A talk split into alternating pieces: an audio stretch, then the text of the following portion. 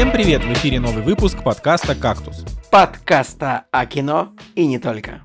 И с вами Николай Цугулиев и Николай Солнышко. Сегодня в программе «Вонка. Жопка или нормальное кино?» Фильм от подписчика. Польский день психа. Курва. Лисьи броды. Огромный русский роман с миллионом тем. Дорога в тысячу ли. Корейско-японская мыльная опера от Apple TV. Что ж, очередная неделя без Жени Москвина, но мы держимся с Николаем, мы держимся изо всех сил. Вот, э, передаем, кстати, Жене большой привет. Жека, если ты нас слушаешь, как слушатель, да, знай, мы, мы ждем. А, так вот, если вы не Женя Москвин, но тоже слушаете наш подкаст, а, обязательно заходите на Бусти и поддерживайте нас, если у вас, конечно, есть такое желание. Потому что мы ни на кого не давим, а, мы лишь, а, как говорят, как говорят американцы, kindly reminder, да, напоминаем вежливо Обычно о том, что есть... Friendly reminder, по-моему. Вообще kindly мне обычно писали америкосы. Ну, короче, kindly friendly reminder, что если вы хотите нас поддержать, заказать у нас фильм на просмотр, какой-нибудь какое-нибудь поздравление, записать с нами подкаст, да, тем более, что сейчас есть такая возможность. А, значит, переходите, переходите по ссылочке в описании, поддерживайте нас, и да пребудет с вами сила. Вот, тем временем, Николай, как прошла твоя неделя? Я сейчас сидел и думал, что же со мной произошло, и в итоге пришел к выводу, что на этой неделе я не попал в больницу, не оказался в скорой помощи, и это уже хорошо. Поэтому в целом э, но со мной как бы и не произошло никаких каких-то велико- великих историй. Э, не знаю, я там встретился э, с, с друзьями, которыми не виделся там года полтора. Э, отлично попил пиво. Кстати, как раз на неделе вышло исследование, что мужчинам для э, поддержания нормального психологического, психического здоровья необходимо пить пиво в баре с друзьями как минимум два раза в неделю. Я не помню, присылал ли я тебе его, э, но это правда типа, вышло такое исследование. Ну, собственно... Ты присылал, а, учё... да? Да, присылал, да, собственно, мне кажется, ученые могут доказать абсолютно, мне кажется, абсолютно любой какой-то социологический паттерн или что-то такое можно доказать, как бы, ну, что... Вот, поэтому, так сказать, занимался психологическим здоровьем. Что там, еще в квиз поиграл. Поэтому, ну, не особо нечего рассказать, со мной все нормально. Это главное. Как у тебя дела? Слушай, да у меня тоже все нормально. Знаешь, я как бы... А, мое главное достижение за этот месяц это то, что я целых целых семь книжек прочитал в январе, и как бы вот сейчас, когда вы слушаете значит, э, подкаст уже на дворе февраль. Э, это, получается, первый февральский подкаст, да? Да, да. Вот. А, и, и в общем-то, про одну из этих книжек я и хотел рассказать. Вот. Э, рассказать я хотел про книгу Анны Старобинец, которая называется «Лисьи броды». Ну, то есть в остальном, реально, в остальном вообще ничего толком не произошло в моей жизни. вот как бы я, э, значит, как, как, как, как бы я не хотел, потому что я в основном из дома, из дома продолжаю не выходить. Вот. А, Значит, э, Лиси Брода Анна Старобинец. Э, я, кажется, рассказывал в, подкасте, в подкасте, что вот мы ездили в Тбилиси на новогодние праздники, и вот я э, заходил в один книжный магазин, и вот я, значит, там встретил прям саму Старобинец, и думаю, ну, раз встретил, то надо, наверное, и книжечку прикупить, вот, потому что, потому что как будто бы это хорошее, знаешь, ну, как, хороший знак. Вот автор сидит, вот вы с ним схожих взглядов, да, на какие-то вещи важные. Вот, э, что бы не купить книжку, не поддержать автора в эмиграции, а, плюс, ну, как будто бы это просто, просто прикольно. А, вот, так что а, прочитал книжку «Лисьи броды». А, при этом я как бы старобинец в целом, до «Лисьих бродов» то, что я у него читал, какие-то повести, какие-то рассказы, я уже не помню, мне не нравились. А, и здесь я скорее, ну, помимо того, что сам вот автор вот меня в двух шагах был, и мы как бы там как-то вот пообщались, это все, а, я подумал, что почему бы, почему бы не попробовать дать шанс прям бы бестселлеру. У книги очень большой тираж, там что-то более 200 тысяч экземпляров продано в России. Вот, а это, ну, как бы, как вы понимаете, тираж, ну, очень большое произведение. Типа сейчас, э, я не знаю, ну, может быть, Пелевина напечатают сходу какими-нибудь более-менее большими тиражами, а так даже какого-то э, относительно известного автора могут напечатать тиражом, там, не знаю, в 5-10 тысяч экземпляров и дальше уже допечатывать. Вот, ну, короче, у Старобинец вместе со всеми допечатками около 200 тысяч, это прям до хрена. Вот, и про что? Про что роман? Роман, на самом деле, он на 720 страниц, что, на мой взгляд, конечно, чудовищно много.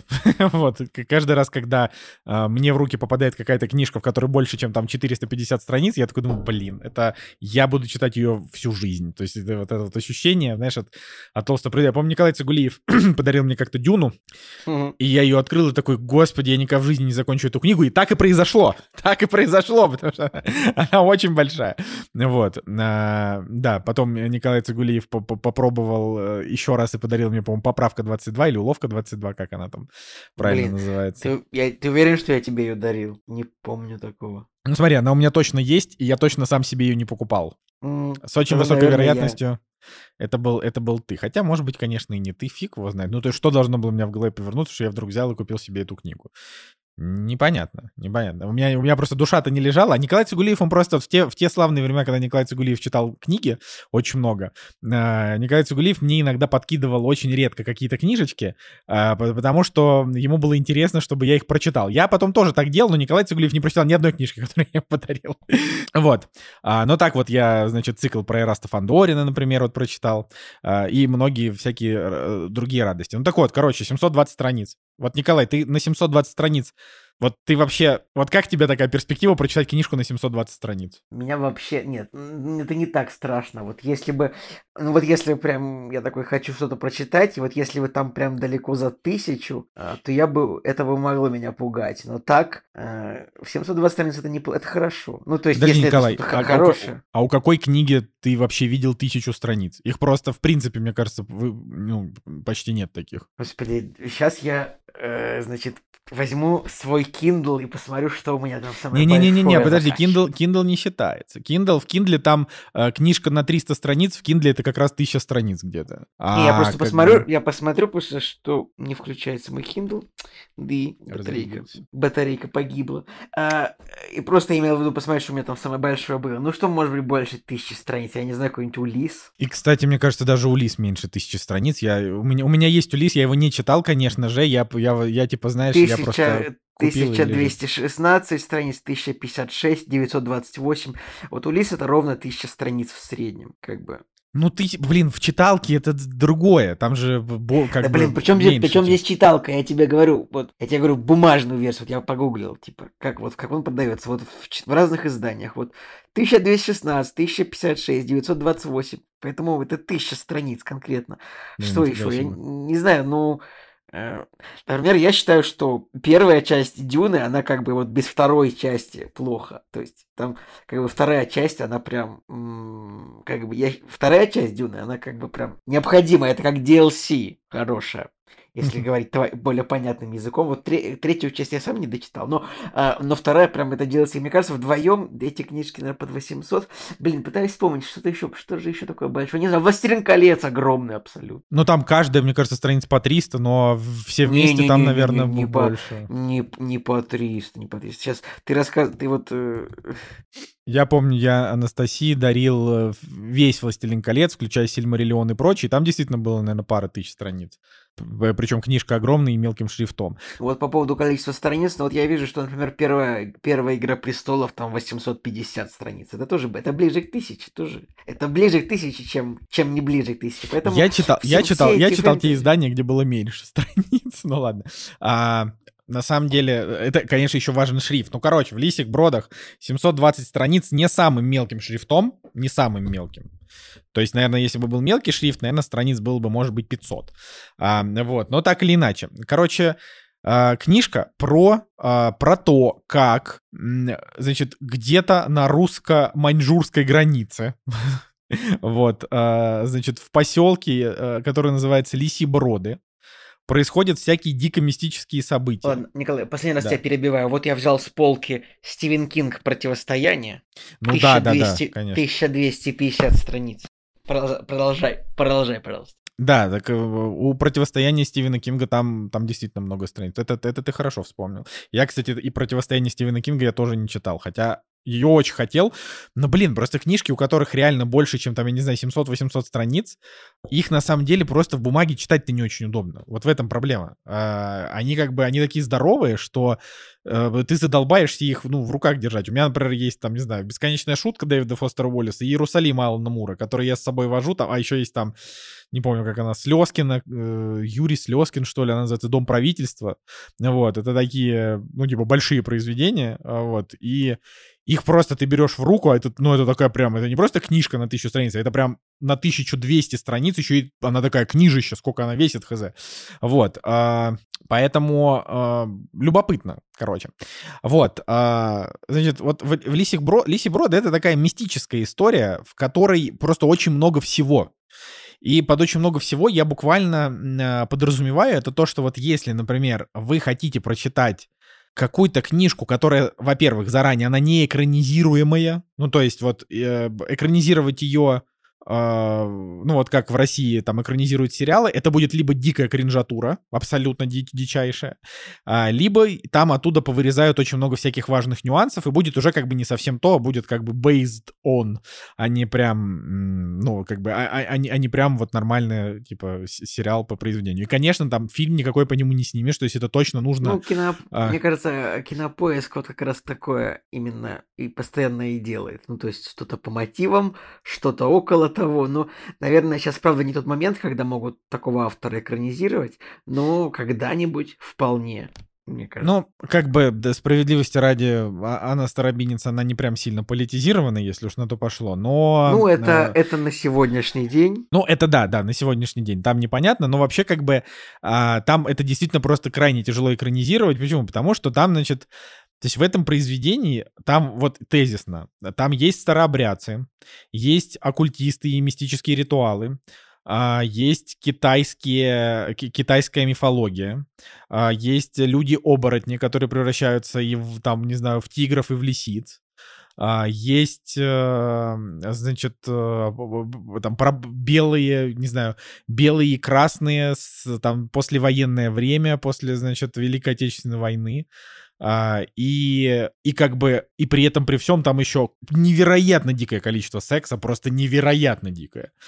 Пытки всякие, кровища, убийства, смерти, в общем, там чего только нет. И вот как бы на бумагу это все ложится достаточно, я бы сказал, стройно. То есть мне понравилась книжка, я там как бы по, по пятибальной шкале я ставлю оценки книгам. Этой книге я поставил 4, то есть она хорошая, на 8 из 10, если переводить в десятибальную систему. А, но это действительно, вот знаешь, э, чаще всего ты понимаешь, что там, допустим, произведение, в нем там очень много, не знаю, про эмоции персонажа, вот это все, и это как бы очень легко в сериальном, не в сериальном, а вообще в кинематогр... кинематографичном, короче, в видеоформате, это легко просто все обрезать и сделать из этого фильм. Ну, как, например, не знаю, из «Мастера и Маргариты» же делают фильм? Делают. Ну, в общем, э, там, не знаю, из «Гарри Поттера» огромного сделали, э, «Дурацкий Орден Феникса», например, да, из 800, из, из 800-страничной книги самую короткую, самый короткий фильм, да, двухчасовой.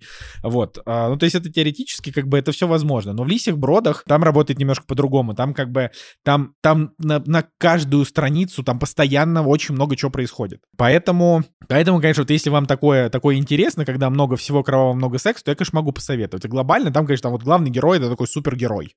Э, такой черт, э, ну не черт, какой человек, э, которому когда-то, значит, вот стерли память, он отвоевал войну, после чего его посадили в какой-то, значит, трудовой лагерь, он оттуда сбежал, и он сбежал как бы в поисках своей жены, потому что он помнит вот, что у него есть жена. Что до этого происходило, не помнит. А он как бы оказывается, ну, типа, очень сильным медиумом или даже не знаю. У него, типа, есть вот учитель, э, такой супер, супер жестокий и злобный э, какой-то КГБшник. Ну, не, непонятно. Ну, короче, в каких-то органах работает. И вон он действительно прям такой супер властный. Он одной там силой мысли что там только не делает. И вот он как бы идет э, за ним по пятам, а главный герой убивает несколько, э, несколько человек, Э, которых как раз в, этот, в это село призвали, чтобы они там, значит, разобрались с кое-какими проблемами, и вот он, значит, их убивает и занимает место одного из них, притворяется им, и вот он начинает жить в этом, в этом поселке, ну, как жить, ну, типа, он там проводит, ну, условно, неделю, да, и вот за эту неделю происходят какие-то события. Короче, вот здесь это я, я просто немножко, правда, отвык от такого количества экшена на каждый квадратный сантиметр, потому что там может произойти вот, там на одной странице героя подстрелили, на другой он уже, значит, вылечился и куда-то убежал, вот, но при этом оно достаточно гармонично написано, то есть нет такого, что сюжет прям куда-то мчит, он просто очень Он просто очень подробный, и в нем действительно много всего, и события сменяются там одно, одно, одно за другим, но достаточно все а, проговаривается проговаривается без какой-то вот спешки. Ну, вот минусы я, наверное, могу сказать, что, конечно, главный герой Супермен никому не нравится. Ну, то есть э, даже Супермен-Супермен-то не особенно людям нравится. А тут вообще, то есть это просто непобедимая машина, которой все, что делает, все получается. Если он попал в плохую ситуацию, ему повезло, э, или кто-то спас. Вот. Э, а под конец там уже очень много всяко, всяких таких дурных моментов в духе там, вот он, значит, там переспал с женщиной, и она говорит, типа, любишь меня? Он такой, нет, я люблю жену. Она там от него отворачивается. Он встает и уходит, она бежит за ним. Ну вот знаешь, вот какая-то какая такая вот под конец там немножко начинается мыльная опера, когда он там одну женщину успевает отвергнуть и, и обратно к себе там, то э, занялись любовью, потом он ее как-то грубо от себя отодвинул и ушел. Потом снова сам к ней пришел. Ну, то есть это вообще как бы, да, это немножко такие черты, даже не знаю, ну, не то, что женского романа, да, вот э, черты какой-то какой слабоватой мелодрамы внутри такого большого эпоса. Вот. А так как я, в принципе, не особенно читал мелодрамы, наверное, в своей жизни, а, то сложно, сложно сказать. Это вот как бы, это вот потому что, потому что надо так, чтобы хоть немножко, да, вот разбавить а, кровищу, которая там происходит, или просто так вот решила а, автор — это вот такой стиль, с которым надо мириться. И у нее, конечно, еще, вот у нее такой, знаешь, очень богатый русский язык. То есть э, это это он вот такой, проявляется... Он такой икра, золото, алмазы. Растягайчики, кулебяки. Кулебя... Ряб... Рябчики. Рябчики, да, да. Это старый, Блин, старый добрый прям... мем.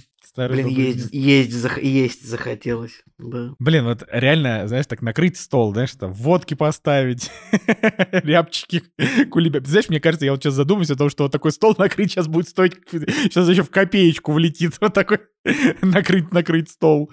Копейка, рубль, копейка, рубль бережет. Я не знаю, можем дальше, дальше можем перейти к, к богатству пословицу. Ну, конечно, я просто не представляю, ну, вот если вот, вот рябчик, вот, ну, как бы, это не так просто достать. Тогда... Есть где, но не просто. Перепелки. Знаешь, вот такой чисто вот Чисто такой барский, барский э, Russian кузин. А, вот, ну там действительно, короче, Не, в этом романе... Russian, Russian кузин — это русская двоюродная сестра, нужно говорить кузин. Как говорить кузин? Кузин, ну типа а, куи. А, кузин. Я, кстати, вот никогда не задумывался о том, как это, как, как это произносить. Ну вот, а, вот видишь, Николай, развыпендривалась тут своим C1, вот мне теперь грустно стало. Короче, пишет, правда, Старобинец очень клево. У нее такие описания богатые, действительно, на подробности, что ты прям вот ощущаешь себя. То есть если она пишет о чем-то мерзком, то тебе прям вот, ну, то есть ты прям морщишься, потому что она это описывает достаточно мерзко. Если она хочет описать какую-то, не знаю, там, красоту, безысходность, в общем, это работает. Я просто, я просто не могу. Меня почему-то, меня почему-то мое воспаленное сознание почему-то зацепилось за фразу богатые описания. У меня в голове какие-то картины такие типа, знаешь, а, частный джет ломился от э, шампанского за 10 тысяч долларов, что-то такое. Николай, это какой-то типа... какой-то пром, промпт для Миджорни. Да, да, да, мне и, блин, ты просто почитал мои мысли, мне уже захотелось, мне уже захотелось просто потребовать картинку на эту тему, и ты буквально снял меня с языка. Вот как, вот сколько лет в подкаст вместе записываем, до чего дошло. Да? да. Все, я тебя не отвлекаю. А я уже и закончил, да, да, а, по, ну, по, по, по большей части, так что советую. Э, значит, вот я так могу сказать, у меня как бы как вот у э, человека с российским гражданством и, росси- и, и русским языком, у, ми- у меня нету какого-то, знаешь, большого желания вот эту свою русскость как-то куда-то выпячивать, потому что многие за это любят как-то предъявить. Но я всегда за русскую литературу очень сильно топил, потому что я на ней вырос, особенно за российскую современную литературу. А, она для меня очень много значит. Она меня как бы во многом воспитала и туда-сюда. Это очень важно проговорить. Вот. Там какой-нибудь Владимир Сорокин, и Виктор Пелевин, и Старобинец, и даже, ну ладно, следующую фамилию называть я, наверное, не буду, но даже среди довольно поганых людей есть довольно неплохие писатели. Вот это тоже очень важно понимать. Поэтому я, конечно, вот когда, когда ты читаешь такое произведение, оно, оно действительно настолько вот изобилующее, да, э, вот этим вот а, вот этим красивым языком, да, но при этом не скучным, я чувствую определенную гордость, да, ну, как минимум за те остатки культуры, которые вот еще существуют, да, за вот, такие, вот такой вот а, отстраненный от, так сказать, современных каких-то повесток, от современных дел, вот, поэтому если вам вот это чувство, которое я транслирую, да, если оно может быть близко, и вы при этом любите читать книжки, то я рекомендую попробовать, по крайней мере, Лиси Броды почитать, вот, а, если нет, то то, то бога ради. Ну, как бы, а, как это, посмотрите, посмотрите какое-нибудь кино хорошее. Вот. А, а что там, это, финал-то в этой книге есть или предполагает продолжение? Не-не-не, там сказал, все что нормально. Это типа, что это типа сага? Нет, это просто, она просто огром... Ты понимаешь, блин, вот с чем это можно сравнить? Вот из того, что... Ну, вот это как, наверное, Дюна и вторая книжка Дюны. Понимаешь? Mm. То есть это как бы а, там типа сюжета, ну, прав, ну вот насколько, наверное, 8 серий, может быть, даже и не умею. Ну или, знаешь, если это будет 8 серий по 60 минут, то, то да, наверное, можно вместить. Но в целом, там, как говорю, там дофига все заканчивается, там все максимально, э, максимально финально, то есть там как бы все, все понятно, никаких недосказанностей, как бы все четко и хорошо. Там, более того, там просто персонажей такая херова гора, простите, что там как бы, там она типа а, уже где-то на 500 странице она начала как бы сворачивать книгу к концу просто для того, чтобы успеть закончить всех, все истории персонажей, это растянулось еще типа на 200 с чем-то страниц. То есть, ну, ну как бы вот, вот так. То есть это... Это, это, это действительно любопытное вообще ощущение, потому что я очень давно не читал такие большие произведения, ну вот, и особенно прикольно, что, я, видимо, как-то я втянулся, потому что я ее прочитал, по-моему, дней за 8, вот, а, там утрами, вечерами читал, и, короче, короче, классно. Вот, все, поехали дальше. Я думаю, что, я думаю, что еще нам много чего есть обсудить. Никто не ждал, но они наступили. Премьеры недели. А, ну что, ребятки, первый месяц 2024 года закончился, как бы январь закончился, сейчас как бы скоро 8 марта, там майские праздники, там лето, 1 сентября, как бы, ну а дальше уже после новогодних, все, правильно? Правильно. Да, Время... да, да, а, та, а там и э, там и следующие, да, там, та, там и, а там и 2030 Николай, так вот время-то и летит.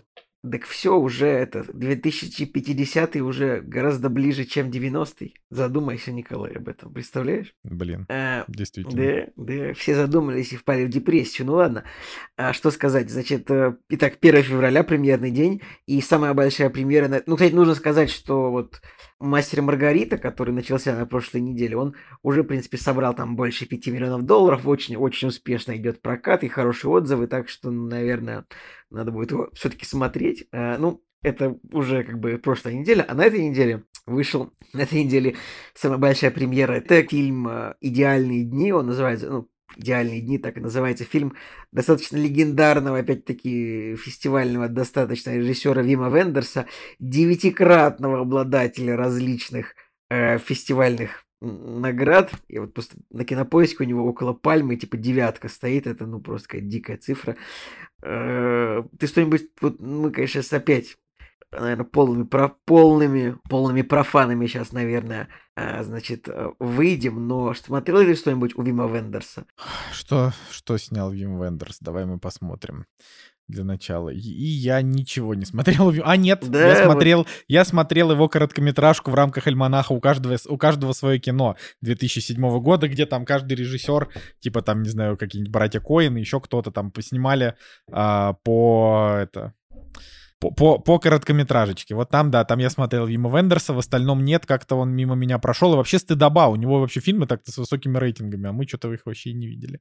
Блин, у него есть песня, песня, у него есть фильм, который называется Э, э, когда наступит конец света, и у группы YouTube есть очень хорошая песня, которая была написана для этого фильма. Э, это просто маленький фактик, просто потому что я очень люблю эту песню Until the End of the World. Не знаю, есть ли фанаты группы YouTube, но пофигу. В общем, вот, этот фильм тоже с огромным рейтингом 8.1. Вот, наверное, он неплохой. На него, наверное, вот можно посоветовать сходить взыскателям, любителям кино. Как бы невзыскательным Э, не знаю, что посоветуешь, Николай, невзыскательным любителям кино? Что ты посоветуешь мне?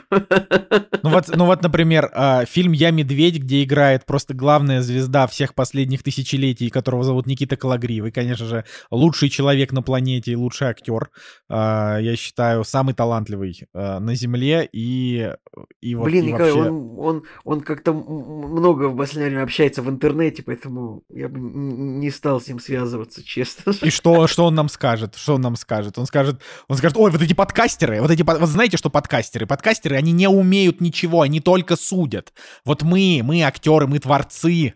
Короче, ни, ни, ни, ничего не хочу. Значит, я, я медведь. Агата Муцениеца, Никита Калагривый. Просто лучшая пара на планете. Всем смотреть обязательно.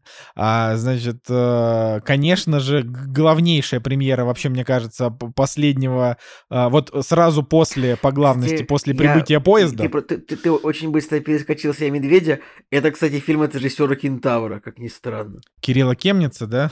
Да, удивительно. То есть фильм вообще по настроению просто другой. И э, это что это какой-то Паддингтон новый или что это такое? Нет? Это, а нет, да. это, это, это про живого медведя фильм, да? Я, я бы подумал, что это какой-то фильм, где человек превращается в животное, очередной, ну, тоже популярный сюжет для комедий разных, но это, видимо, ну ладно. Ну, э, не уверен, что хочу об этом знать. Ну, короче, Согласен. Фильм, фильм «Брат 3», э, который не имеет никакого отношения к фильмам «Брат» и «Брат 2». Uh, фильм снял, написал сценарий, спродюсировал и, и, и выступил оператором uh, некий Валерий Переверзев, Значит, и как бы Валерию Переверзеву так-то уже 48 лет, то есть это не, не начинающий, скажем так, режиссер, но при этом я, как вижу, это его первый полный метр, потому что до этого у него были только какие-то короткометражки.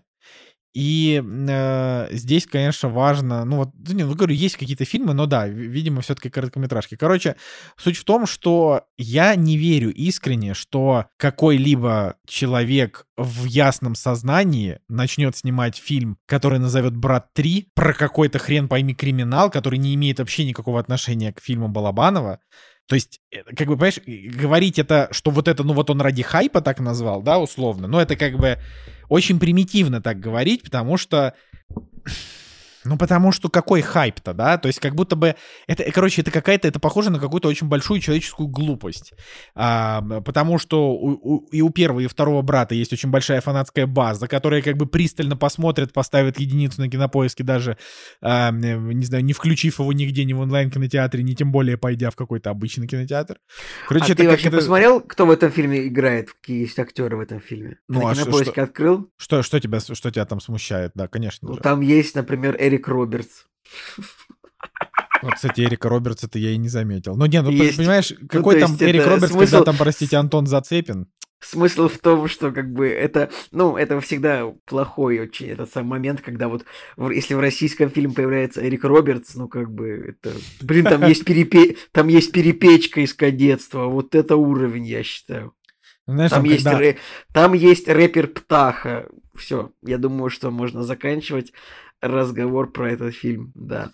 Да, ну, знаешь, возможно, это окажется какой-то, знаешь, неким российским The Room.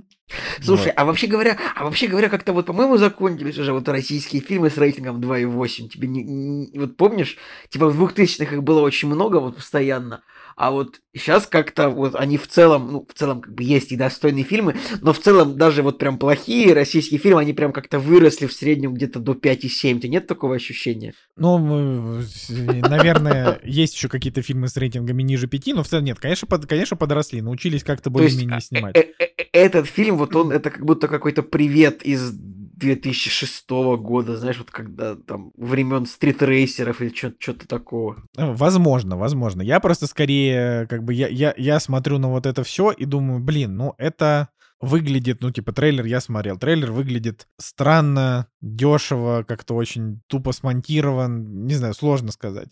Про что он, ну, как бы, про, про что он мы понимаем, да, какая-то там, значит, криминальная история, но, говорю, есть ли шанс, что а, у этого все, фильма Я думаю, мы, что мы слишком будет долго обсуждаем, обсуждаем «Брат 3», я как бы, все, я думаю, что это просто не стоит того, да. Э, меня скорее, говорю, меня это скорее как феномен просто интересует, типа, нафига ты это сделал, непонятно. Вот, а в остальном есть еще э, фильм 2020 24 года а, то есть это как бы свежачок, который называется «Багровый рассвет», в котором играет Гай Пирс, например.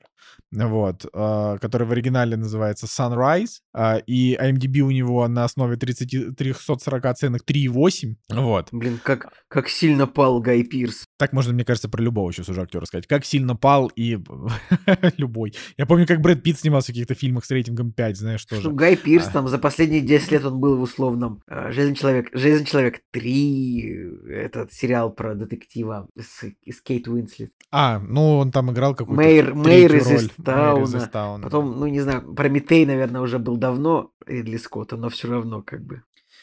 Вот. Ну, в общем, да, поэтому ничего особенно интересного, короче, в кино сейчас не идет. Я думаю, что если вы... То есть, по сути, сейчас выбор либо между с прошлой недели «Мастер и Маргарита», либо на этой неделе Вим Вендерс. То есть вот это, это действительно что-то такое. Ну, и, и как бы, ну, понятно, вот эти вот российские комедии, которые раз в неделю выходят, но В, Я- в пиратском, в пиратском прокате идет пчеловод, между прочим, со Джейсоном Стэтэмом, так что... Интересно, кстати, посмотреть, потому что а, до, сих, до сих пор Джейсон, Джей- Джейсон Стэтхем, он же Стэтом, он, а, э, типа, каждый его пост в Инстаграме, знаешь, да, типа, встречается. Да, там просто невероятное количество русскоязычных пользователей просто закидывают, э, закидывают запрещенную соцсеть в России, Инстаграм, закидывают его комментариями в духе типа э, «Когда сел срать, главное проверить, есть ли туалетная бумага или что-нибудь, типа, ну, типа что-нибудь такое, это просто удивительно. Ну, я не знаю, м, я, я- я как бы... Вообще он мог бы уже отреагировать на такие вещи, ну, типа, условно Илон Маск, как бы, ну, всегда, он, он реагирует, когда вот его начинают э, россияне закидывать какими-то мемами, он, он, он обычно прикалывается с этого. Стэтхэм как-то это самое. Ну, вот я не знаю, э, засветится Вот ли он вот, в- в- засветится ли он в тех работах, которые Гай Ричи снимает вме- для кино, вместе с кинопоиском или нет, я вот не, не Не, ну в помню. операции, в операции Фортуне, как минимум, он, он уже засветился. А она была в, в совместной продукции с кинопоиском, я, Я, вот кстати, не помню. Если да я не знаю, я не знаю. Ну, в общем, так или иначе, пчеловод Дэвида Эйра, у него достаточно неплохие рейтинги, 6,6, 6,7. Для среднего фильма со Стэтхэмом это нормально, потому что я помню, что у него был там э, период фильмов с рейтингом 5 грубо говоря. Поэтому, поэтому, ну, как бы по- поглядим, поглядим. Вообще, в целом, я бы сказал, что если в какой-то момент казалось, что у чувака карьера пошла очень сильно вниз, когда там были всякие фильмы типа там «Эффект Калибри», какой-нибудь «Последний рубеж», ну вот, вот, вот это «Шальная карта», а, вот ты думал, ну все, а потом, короче, он такой фигак в «Форсаже», ну типа, знаешь, и пошло-поехало. И Стэтхэм спас Форсаж, и Форсаж тоже спас. Ну, в общем, они помогли друг другу очень Да, сильно. Дальше вот этот странный гнев человеческий, который мне кажется полным отстоем, но при этом он, а, при этом это какой-то русский народный фильм с рейтингом 7,6. Ну, он, да, у него даже на MDB, в общем-то, оценки не самые низкие, но для меня это прям непонятно, короче. Вот. А, я думаю, что я думаю, что здесь здесь все, особенно особенно больше смотреть нечего в, в кино, ни в пиратском, ни в, ни в лицензионном прокате. Ну как бы э, с прошлых недель остались до сих пор там всякие аквамены, э, там не знаю холопы и и т.д. Что касается проката домашнего, э, вот я вижу, что новый фильм Вуди Аллена, и, видимо, возможно, последний его фильм, который снят полностью во Франции а, с французскими актерами на французском языке. Ам, «Великая ирония» называется. Вот его можно посмотреть онлайн. Мне кажется, что... Мне кажется, что это неплохо. Ну, то есть мне как бы... а, меня радует, что... ну, типа, Вуди Аллена везде отменили, но в стране, которую само по себе везде отменили, Вуди Аллена не отменить, да? ну, типа... Нет? Ну, ладно. Ну, я просто что-то не уверен насчет... До сих пор не могу привыкнуть, что Вуди Аллен прям сильно отмененный какой-то. Ну, Так все, подожди, он больше не снимает в Голливуде. Против него все там ополчились, наговорили всяких гадостей. Все, Вуди Аллен, он официально отменен. все фильмы, в которых, которые он снял после отмены, а их было два, предыдущий, по-моему, фестиваль Ривкина и вот этот, там уже снимались чисто а, чисто либо актеры его друзья, либо те, которые поддержали его как бы в, вот, а, в его ситуации, да, вот с этой отменой. Mm. Поэтому обычно, как это бывает, да, там Роман Поланский уехал в Европу, снимает там, вот Вуди Аллен тоже, но как бы Вуди Аллену уже 88 лет, и не совсем понятно, сколько вообще... Ну, то есть он раньше снимал там по фильму в год. Когда начались вот эти всякие проблемы, и ковид еще наложился, там были какие-то такие перерывы между выходами, а, но сейчас уже вот, уже как будто бы и все. Хотя да, в последнем, я... в этом фильме прям даже нету этих самых, нету уже и актеров, ну, как бы, известных непритязательному зрителю, типа меня. Да, при этом могли бы взять какого-нибудь, каки- каких-нибудь хотя бы известных французских актеров. Например, у него, вот мы недавно кстати, блин, я вот, я, кстати, совсем забыл об этом где-либо сказать, но я не буду никаких отдельных монологов про это, но мы недавно посмотрели «Полночь в Париже», пересмотрели «Полночь в Париже», вот. И «Полночь в Париже» — это же как бы, по сути, его американская работа во Франции, где он там показывает супер красивый Париж, вот это все, в главных ролях у него там Оуэн Вилсон, но при этом там есть и э, внезапно Лея Сейду, которая, ну, как бы, тогда еще была никому неизвестна, и потом она уже стала звездой. А, значит, это, там была Марион Котияр, которая, конечно, была к тому моменту уже суперизвестная. И вот я как бы сейчас задумываюсь о том, что так, ну вот, типа, есть французские актеры, которые известны везде. Ты бы мог пригласить там ту же Марион Котияр, ты бы мог пригласить... Марион Котияр — это сейчас голливудская актриса, ну, куда ей, куда ей э, играть у, у Вуди Алина сейчас. Не, ну ты меня, ты прости, ты как-то принижаешь Вуди Алина. Вуди Алина, типа, ты же мне сам сказал, ты же мне сам рассказал, Нет, что он, она же сейчас отмененный. Ну она же европейка. ну, ну очевидно, что как актриса она, мне кажется, в Голливуде живет. Я не знаю, ну, в Лос короче, работает в Голливуде. Ну то есть, эх, не знаю. Ну, как бы. Я, кстати, ее, ее прям как-то сильно э, в каких-то, в каких-то хороших фильмах ее вообще как будто давно не видел. То есть вот она... Э, я, я смотрю, где-то снимается, но тоже там что-то оценки какие-то э, невосхитительные. Я вот прям помню... Да, вот был очень хороший фильм «Союзники» 2016 года с Брэдом Питтом и с ней, э, который, который просто по, по какой-то причине вообще э, очень многие заскамили, но я считаю, что это прекрасное кино. Вот, вот она там была... Она там, конечно, была прекрасна. Но сейчас уже а, сейчас как будто бы вот ушел, ушел вот этот вот период, когда она играла она, роковых об, женщин. Объектив, объективно у нее был просто период Нолана, где она сни, снялась в двух или трех фильмах и все. Не, ну как? Там, у нее же был это, вот этот э, один из самых там популярных в свое время фильмов даже там на, на, на русскоязычных всяких сайтах, э, как он там «Влюбись в меня, если осмелишься» или что-то такое. Он там был супер распиаренный был фильм, который прям вообще все видели. Вот. Ладно, а, это, это что касается, что, что, что касается премьер домашних. Что еще, еще, может быть, Николай, какие-то ты где-то уследил? Да, я, я, я вижу, что появился метакритик у шпионского боевика Мэтью Вона под названием Аргайл. И метакритик 40, что, конечно, грустно. Это действительно грустно. Но из хороших новостей 12 сезон сериала «Умерь свой энтузиазм», который снял культовый режиссер Роберт Би Уайде, Уже 12 сезон, 75 метакритик. Ты понимаешь, да, о чем я говорю? Это который...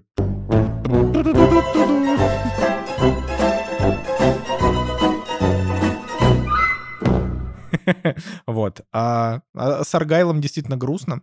Вот. А так э, в, в домашнем, как это, в домашнем прокате э, уже, уже можно посмотреть по-моему, еще даже с прошлой недели, да, там можно было посмотреть а, фильм «Вонка», про который я сегодня буду рассказывать, также мультфильм «Заветное желание», а также фильм Люка Бессона «Догмен», внезапно, кстати, вот это вот, э, я смотрю какой-то фильм «Догмен», э, захожу, а это новый фильм Люка Бессона, у которого достойные рейтинги. Я вообще напоминаю, что у Люка Бессона давно не было фильмов с достойными рейтингами, поэтому, возможно, стоит и поглядеть. Вот, ну и «Аквамен»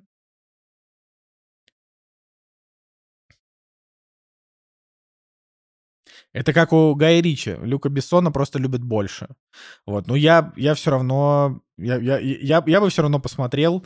Вот. Э, в комментариях на, на hdreska.ag люди пишут, черт, а Люк Бессон все еще хорош, отличный фильм. Николай, люди с hdreska, они не могут ошибаться, понимаешь? Они, они всегда правы, поэтому надо смотреть. Вот. Ну, поехали дальше тогда, наверное, если тебе нечего добавить. «Кактус» — подкаст о кино и не только. Ну что же, Николай, я сегодня тебе и всем расскажу про, так сказать, про корейско-японский сериал. Ты вообще об этом что думаешь? Я у тебя спрошу для начала. Не, ну, коне- конечно же, я excited вообще. Во-первых, мне, мне очень интересно э, название. Вот э, скажи его название. Пачинко, Патинко. Вот, короче, я имел в виду, что по-русски его перевели как «Дорога в тысячу ли», но его Мгм. оригинальное название Патинко, а Патинко это, если кто-то помнит, э, как я в подкасте про свою поездку в Японию рассказывал, это буквально название игровых автоматов, в которых я сидел и играл, пока не выиграл деньги. Вот, Вот. и именно, а, именно этот сериал, как бы, а, он так и называется, именно в честь этого игрового автомата, потому что там часть, там часть сюжета заключается в том, что отец а, одного героя, то есть, ну, короче, один из персонажей, там у него есть, типа, в, э, в- в Осаке свой автомат, э, значит, своя галерея. Я вот не знаю, как называется, да, зал игровых автоматов. это Блин, называется, Николай, я буквально в Осаке играл вообще в Патинко. Ну, мне Вот, придется вот, смотреть, да. придется смотреть. Да. Короче, короче, что же это за сериал? «Дорога в тысячу ли». Это, это деле, просто невероятно, как бы, вот просто как-то выглядит. На Apple TV есть сериал, в, ори- в оригинале называется «Пачинко», по-английски, по-русски он называется «Дорога в тысячу ли».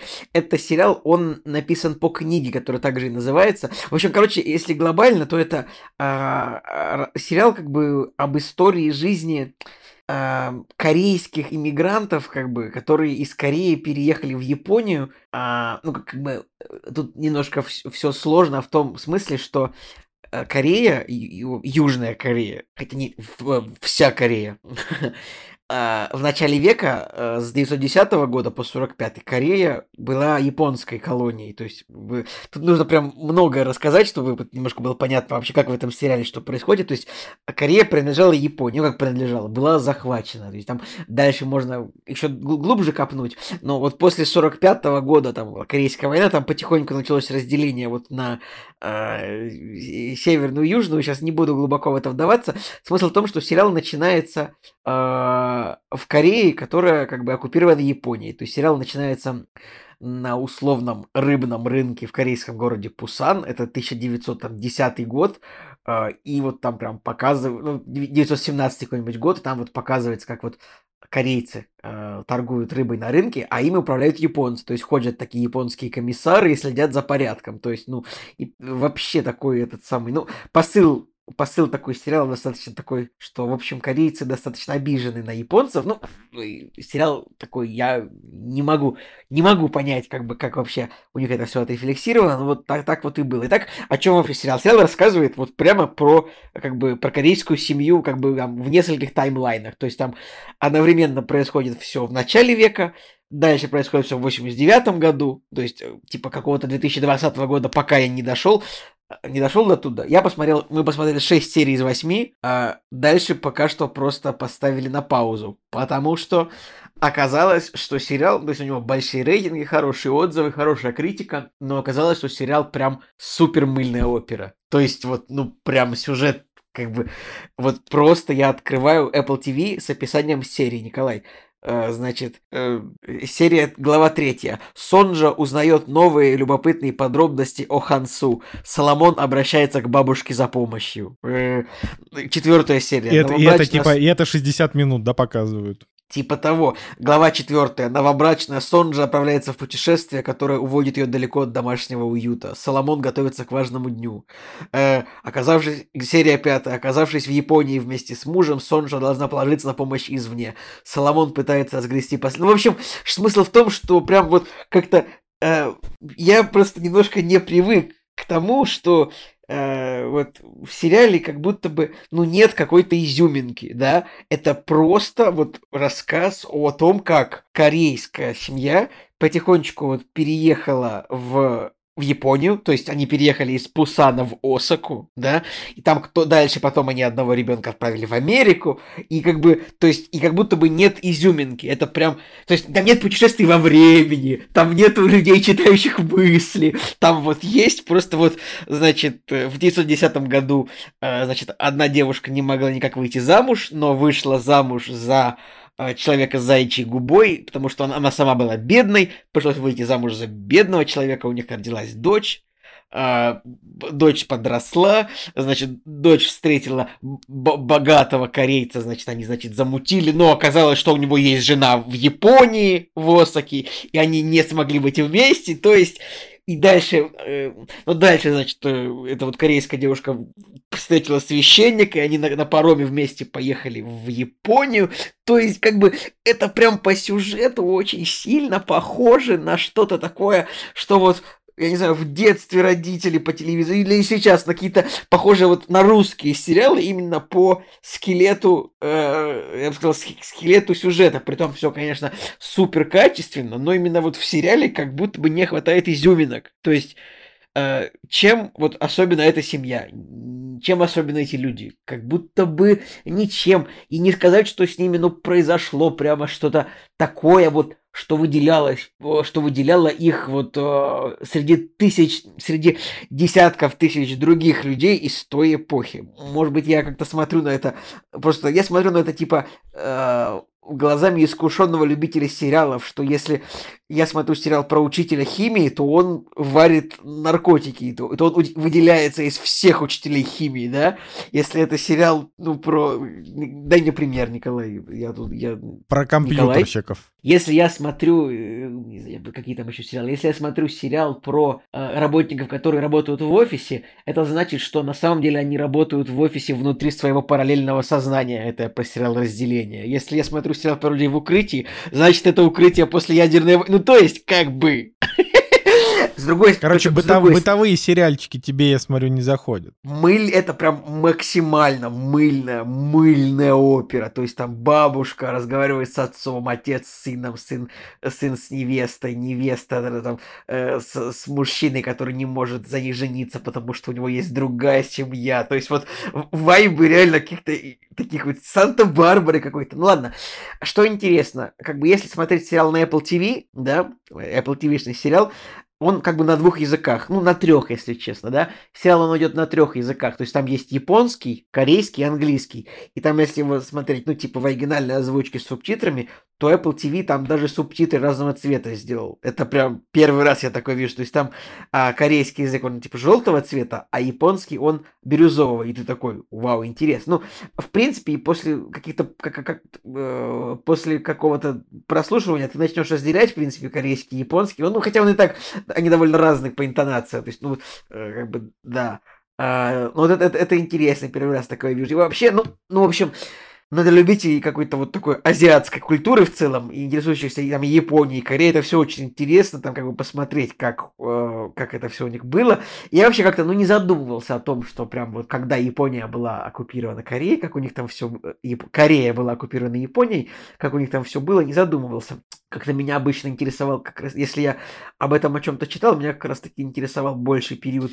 Не, ну вот, почему у нее такой рейтинг тогда высокий, Николай? А я понять, я понятия не имею. Ну, то есть, потому что вот... Не, ну, просто, может, бы... тебе, может, тебе просто перестали нравиться жизненные сериалы или что-то такое, я даже не знаю. Просто где ничего особо не происходит. Даже... Ну, давай так, мне никогда и не нравились жизненные сериалы, где ничего особо не происходит. Мне именно, я, как бы, сериалы же обычно всегда смотрятся ради изюминки. То есть, ну, вот всегда есть, всегда должна быть изюминка. Не, ну как, есть же исторические сериалы, в которых нет изюминки, а просто Ну, просто исторические, се- исторические сериалы, они всегда про персонажа с изюминкой. Ну, а, приведи мне какой-нибудь исторический сериал. Вот, как бы, я тебе скажу, в чем его изюминка. Ну, то есть, что, что делает его особенным. Блин, я не знаю. Ну, ну есть же куча исторических русских сериалов. Да любые, любые. Как... Я просто... Не знаю, мне первое, что мне хочется вспомнить, это какие-нибудь петербургские тайны, знаешь. А, не, ну я хорошо, не, ну, допустим, ну, есть какие-нибудь викинги. Викинги какой-нибудь Так, ви, я, я так и знал. Ну, это не ну, это, ви, это викинги. Это мужики, которые на кораблях нападали и резали других, которые там пересекали а, океан. Ну, то есть, это как бы ну, какая, ну, там, не знаю, допустим, ну, возьмем какой-нибудь любой сериал про, э, не знаю, там, про гладиаторов, про Римскую империю, про каких-нибудь, хорошо, ну, королей, это, типа. Николай, это гладиаторы! Они выходили на арену! Твой враг в пыли, жалок и слаб, загнанный из... Не, не, Николай, ну, какие-нибудь...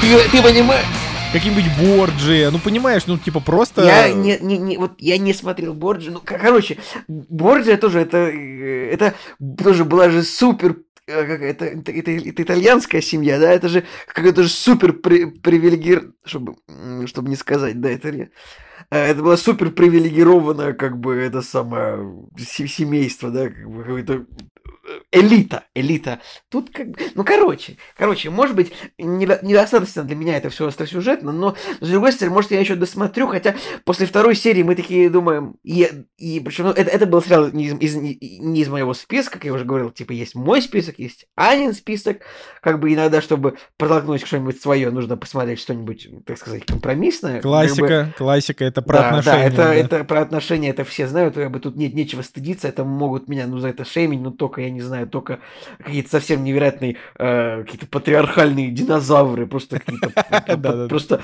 патриархальные патриархи, которые вот дома у себя все как бы решают, я не знаю, ну, не знаю, надо ли так жить, но смысл в том, что но даже, э, вот, даже после третьей серии, на самом деле, я думал, ну подождите. А, тогда еще как раз вот это был момент, когда а, у меня были камни я был на обезболивающих, короче, и вот я такой, и мне Аня говорит такая, давай уже, типа, пока бросим, там, после второй, третьей серии. Я говорю, нет, я не готов сейчас воспринимать ничего более, более хитрого, давай смотреть пока это.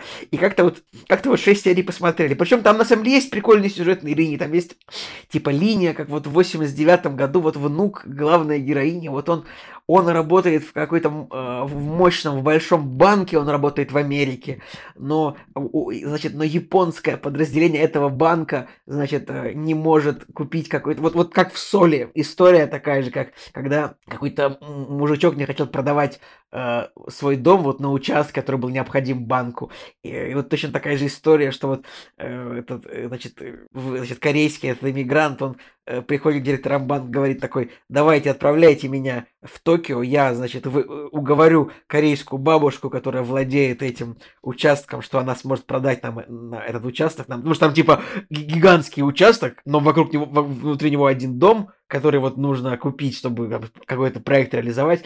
И вот он, как бы корейский иммигрант, работает в американском банке, едет, значит, в Токио, чтобы уговорить там тоже корейскую бабушку, которая также эмигрировала из Кореи в Японию там 70 лет назад, как его бабушка, уговорить, чтобы она продала участок. Это, это интересная сюжетная линия. Там еще играет э, значит, главу токийского офиса этого банка Джимми Симпсон, это актер, который играл э, например, вот в, в мире Дикого Запада, вот он играл. Короче, Э, там есть такой чувак, который, типа, приезжает вот именно вот в этот парк. Может, помнишь в первом сезоне? Вот там есть Бен Барнс, и вот есть чувак, который с ним приезжает.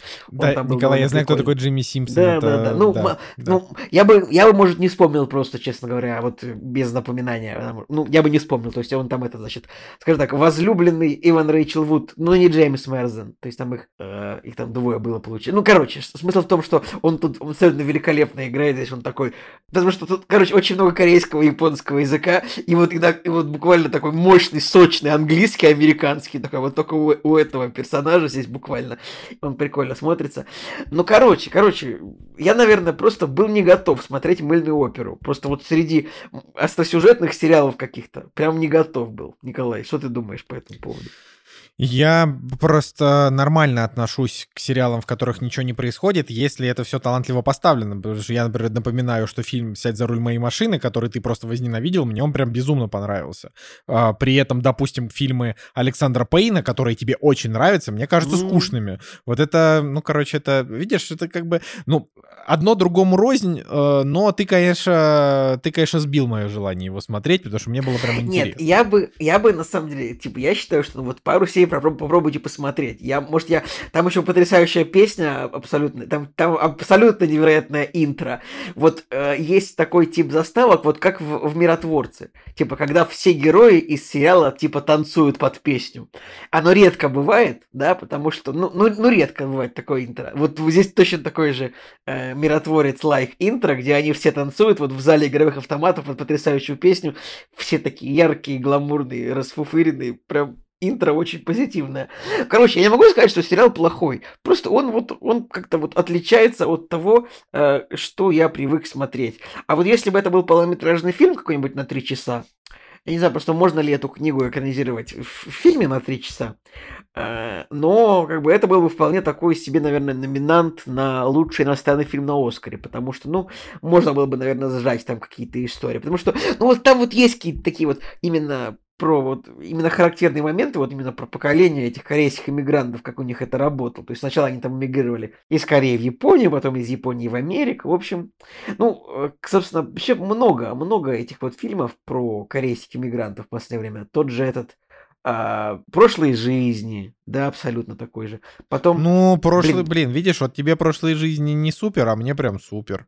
Но это все-таки разные я вот, э, вещи. я вот поним, я вот это вспомнить, вот Минари фильм, он тоже был про корейских иммигрантов или, да, тоже про корейских Да, но иммигрантов. Минари, Поэтому Минари как бы- очень посредственный фильм, если уж, да. Ну, дело не в этом. Дело в том, что это такая, в принципе, популярная тема для кинематографа. Ну, в принципе, довольно. А, Да, да.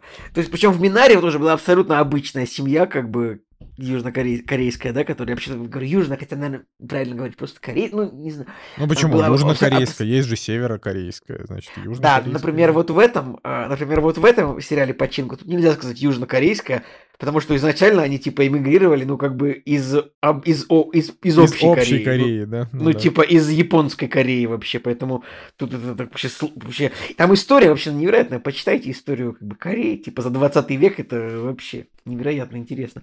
Так вот, вот, например, вот в фи- фильме Минари, там, например, обычные были тоже абсолютно обыкновенные, ничем не примечательные персонажи, но это был фильм. Типа в рамках фильма могут быть вполне непримечательные персонажи. В рамках сериала должна быть изюминка. Это просто, ну, мое мнение, как, как будто бы. Либо должны быть какие-то супер экстраординарные события. Но там, не, на самом деле, поставлено все хорошо. То есть и сцены есть какие-то интересные, диалоги хорошие, актерская игра прекрасна. То есть там, не знаю, вот в микромоментах сериал хорош. Но в целом мне не хватает чего-то. Как бы я еще досмотрю, наверное. То есть, когда вот у меня опять там, я буду уставший, у меня будет болеть голова, чтобы впитывать в себя что-то с мощным, динамичным, э, хитро сплетенным сюжетом, тогда мы вернемся, наверное, к э, дороге в тысячу ли. А, а пока что, наверное, вот пока что посмотрели 6 серий из 8. Но будет второй сезон, как бы, я думаю, мне кажется, это один из успешных проектов Apple TV. Хотя вот для русскоязычного зрителя, вот я вот, ну, на, вот на Apple TV, типа, у них есть самое популярное, и вот он здесь, он даже в топ-25 не входит, если честно. Как вот именно для российского зрителя. Ну, как бы, вот так вот.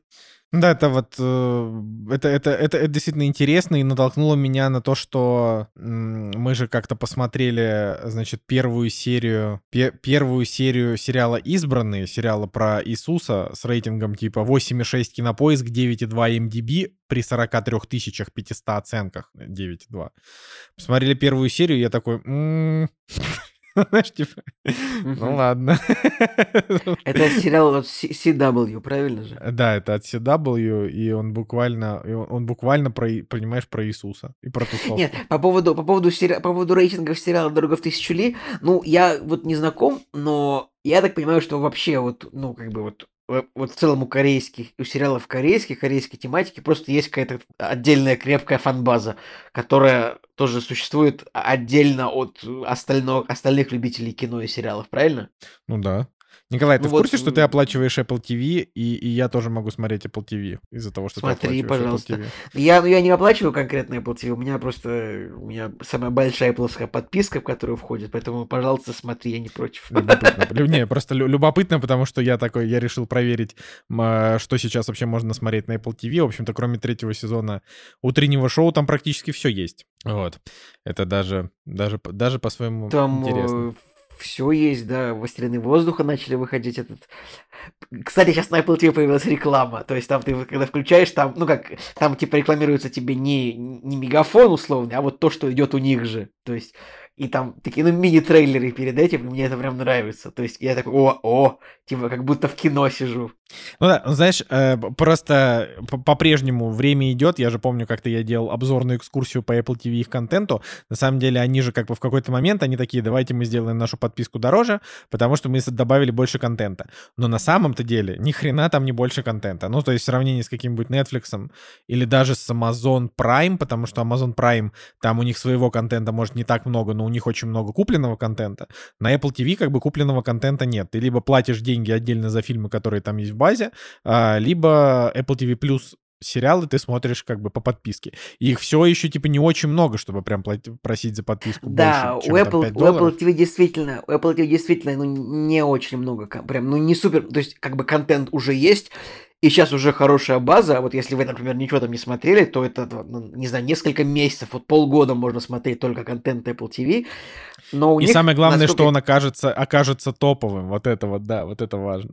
Он что, очень что... хороший. Ну, он, да. он, да. Но в целом у них и подписка, насколько я понимаю, и дешевле в полтора-два раза, чем у Netflix. а прочих. я просто не знаю, сколько она сейчас стоит. Она стоила просто до этого, по-моему, что-то 5 долларов. А она, в я смотрю, что в Америке она сейчас, сейчас она стоит 10 долларов, я вижу. Вот, вот, вот, вот. 10. 10 долларов она, конечно, не стоит. Ну, то есть Netflix, по-моему, стоит 11 долларов, понимаешь? Нет, Netflix вот уже это... стоит больше, по-моему. По-моему, они уже, по-моему, они постоянно повышают. Типа, по-моему, Netflix вообще собирается в этом году уже отменить э, даже с рекламой, типа, этот самый тариф. То есть, э, короче. Но в России Apple TV стоит 300 рублей, по-моему, все еще. Поэтому, как бы... я, вот я тебе, я тебе рассказываю. Значит, Netflix я прям открыл на всякий случай. Это дайджест для наших э, значит, слушателей. А, базовый Netflix а, на один аккаунт стоит 8 евро стандартный Netflix, а, и при базовом только 720p, то есть это просто сразу скипаем. Это типа, ну, 720p, да, это не серьезно. Значит, 1080 стандартный стоит 10 евро, там можно смотреть одновременно на двух устройствах, но только одного домохозяйства. То есть надо, типа, приходить там раз в какое-то время и а, к одному Wi-Fi подключаться или, э, или выкинут. И премиум, где можно смотреть на четырех устройствах, но, опять же, это все в рамках одной семьи, 12 евро, и там дается 4К Ultra HD. Соответственно, для меня подошел бы э, тариф за 12 евро. Если бы я хотел оплачивать Netflix, кстати, из Netflix э, у нас есть, э, значит, вот буквально наши друзья, которые живут в Европе сейчас и оплачивают Netflix, Netflix, и они говорят, что русские субтитры перестали добавлять к новым сериалам вообще. Вот. Э, я за что купил, за то и продаю, сам проверить не могу. Вот, но это довольно грустно, конечно, что, что они так э, решили сделать, но так или иначе. Э, значит, 12 евро он стоит, видишь, а 10 евро за Apple TV+, там типа контента, ну не то, что типа в 10 раз меньше, а скорее всего в 210 раз меньше, чем на Netflix. Вот. И ну, вот это, мне так, кажется, Николай, немножко Николай, странновато. Давай так. А давай мы добавим вот в это уравнение вопрос. В 200 ли раз на Apple TV меньше хорошего контента? И слово «хорошего» курсивом выделим. Я Нет. думаю, что на самом деле, ну, в 10 точно раз меньше хорошего контента, потому что, ну, как бы, потому что на Netflix просто так много проектов, что среди них хороших наберется очень много. Вот ты начнешь перечислять, не доперечисляешь всякий карточный домик, а, бума, значит, э, бумажные, как он там называется, про воров. Бумажный дом.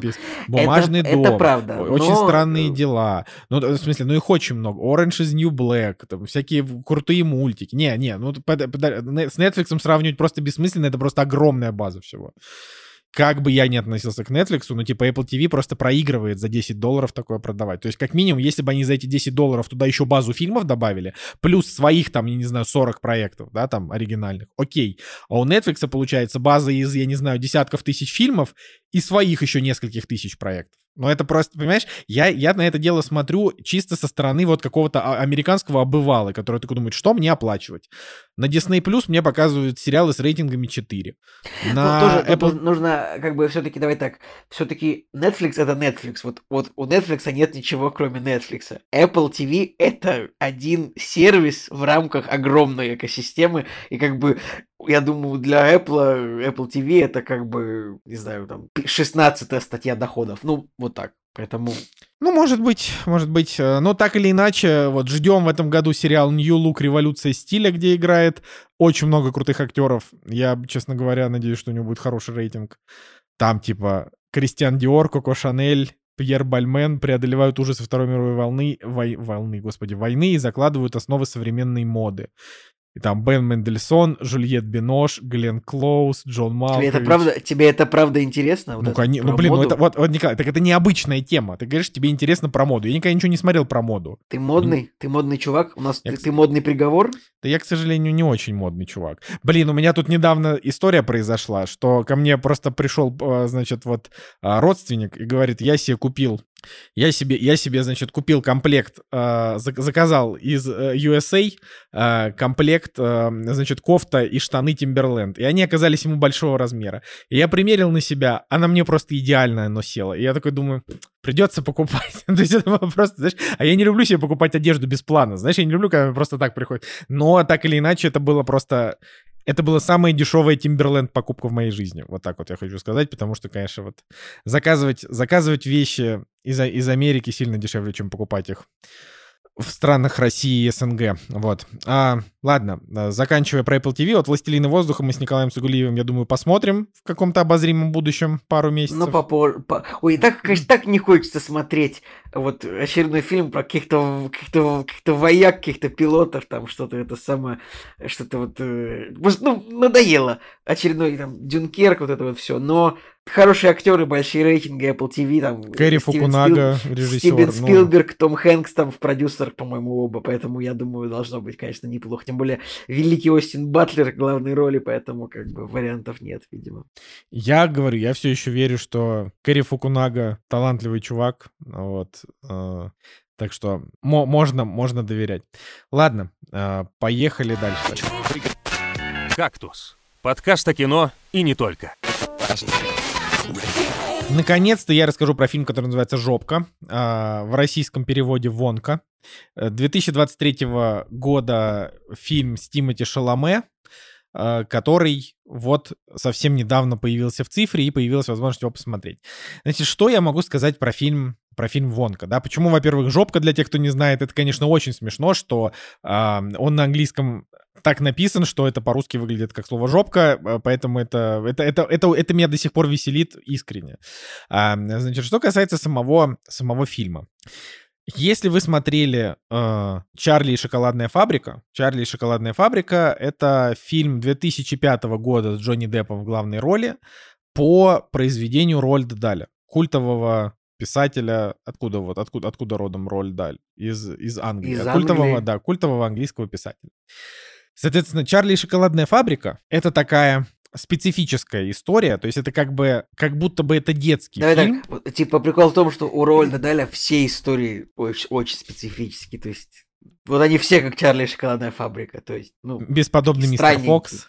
да. да. Но, но они темы хороши, ну как бы вот, например, Чарли и шоколадная фабрика, он интересен тем, что он как бы, он, он совсем не щадит детей, вот, но не в каком-то супер жестоком плане. Но это типа вот главный герой, он как бы руководит огромной фабрикой сладостей, а, и там детей, выигравших там золотой билет, он по этой фабрике по своей, значит, обещал поводить. И вот он их водит, и тех, кто там жадный, тех настигает какое-то, значит, как, какое-то такое наказание. И это вот такой фильм, который в 2005 Ой, году... А, а, помнишь, а помнишь советский мультик про дракошу, который тоже ел шоколад на фабрике, и ему что-то плохо стало? Нет, не, не помню. Нет. Черт, ну ладно, продолжай. Короче, да, это фильм Тима Бертона был 2005 года, то есть это тем более еще и Тим Бертон, который такой мрачноватый. Э, и вот фильм при бюджете в 150 миллионов долларов собрал тогда 474, что на 2022-2024 год просто нереально для такого фильма. То есть вот как бы фильм за 150 лямов, который собрал, соберет 470, это невозможно. А, казалось бы, но фильм «Вонка» 23 -го года при бюджете в 125 миллионов собрал 552. То есть что-то, что-то не так. Ты понимаешь, Николай? То есть как бы а, вот как будто бы, как будто бы мы немножко упускаем культовость, культовость или самого Рольда Даля, или, может быть, э, Чарли и шоколадной фабрики. Я может думаю, быть... что, я думаю, тут сошлось э, как бы и, и более-менее позитивное отношение к этому сюжету. Ну и мне кажется, Тимати Шаломе на, на постерах. Ну и, и то, что рейтинг фильма ПГ, то есть как бы это э, предполагается, что это можно смотреть детям, семейный фильм. Тут, короче, маркетинг сыграл вот, вот все элементы этого пазла сыграли нормально. Короче, мне, мне, конечно, сложно сказать, потому что Тимати Шаломе мне лично нравится, но я не могу прям вот выделить, что он как бы, знаешь, такой систем-селлер. То есть на фильм «Дюна» пошли не ради Тимати Шаломе, а потому что там было много кого. Не ради а вот того, сюда, что он а вот сюда, играет. а вот сюда уже ради него пошли. Вот ну, непонятно, понимаешь, ради него или ради того, что это детская сказка. Ну, короче, фильм действительно много собрал, а, и так Тем вот, более и... он еще вышел под, под Рождество, в принципе, поэтому, ну, тут просто им повезло еще, что ничего не... Вы... Вот в прошлом декабре не было ни одной большой премьеры нормальной, кроме этого.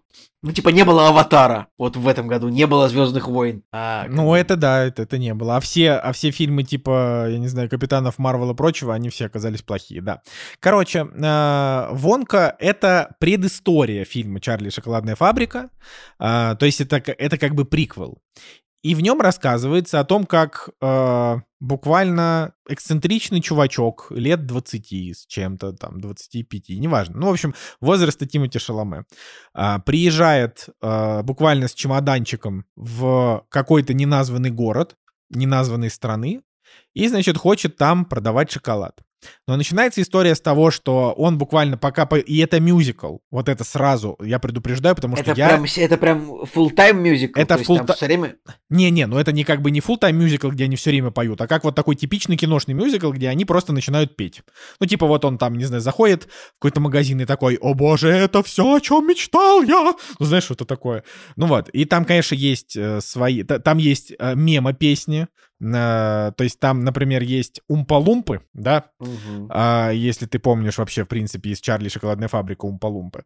А, вот, и у Умпа-Лумпа а, там есть э, как бы вот эта центральная, скажем так, музыкальная тема Чарли шоколадной фабрики и песня Умпа-Лумпа, это вот главный мем. Она там в ТикТоке завирусилась, там типа люди э, танцуют этот танец. Умпа-Лумп, я помню, в Футураме была очень смешная пародия на это. Там, в общем, был... В Футураме там было... были, короче, Умпа-Лумпы, а в Футураме там было... были гонколонкасы. У них тоже была своя песня, но про них была смешная шутка. Гонколонкасы думают, что у них сильный рабочий союз, а на самом деле они рабы. Вот такая вот была шутка. Все, продолжай, пожалуйста. Вот э, на всякий случай просто у Умпа-Лумпы, вот эта песня, которая там пелась, типа там Умпа-Лумпа, вопатиту, I gotta что-то там, там you. А, эта песня еще в 1971 году была вот такая же. То есть это буквально ее чуть-чуть модифицировали, но такая же песня. А, значит, и вот у нас э, как бы идет такой, ну, типа мюзикл, в котором они там все время поют. То есть, не то, что, знаешь, не то, что скорее как мюзикл, а вот скорее даже больше как ну, такое, знаешь, как вот типичное диснеевское кино с песнями, где песни там условно каждые минут 7, да, ну, там, она, наверное. Вот, и, в общем, вот он приезжает, такой, значит, эксцентричный чувак, и во время первой песни он раздает все свои денежки, которых у него было очень мало, а, просто каким-то людям рандомным, и оказывается без крова. И в первую же ночь, значит, э, один мужик говорит, давай вот мы тебе поможем переночевать, и вот он там переночевал у а, людей, а, и он как бы, он переночевал у пары, а, значит, ну как это, не типа муж и жена, а как бы мужчина и женщины, там женщина играет Оливия Колман, мужика играет какой-то, значит, неизвестный мне чел, Ам, и они как бы подписывают с ним контракт, ну, условно, как бы на ночь, да, там, типа, подпишите договор.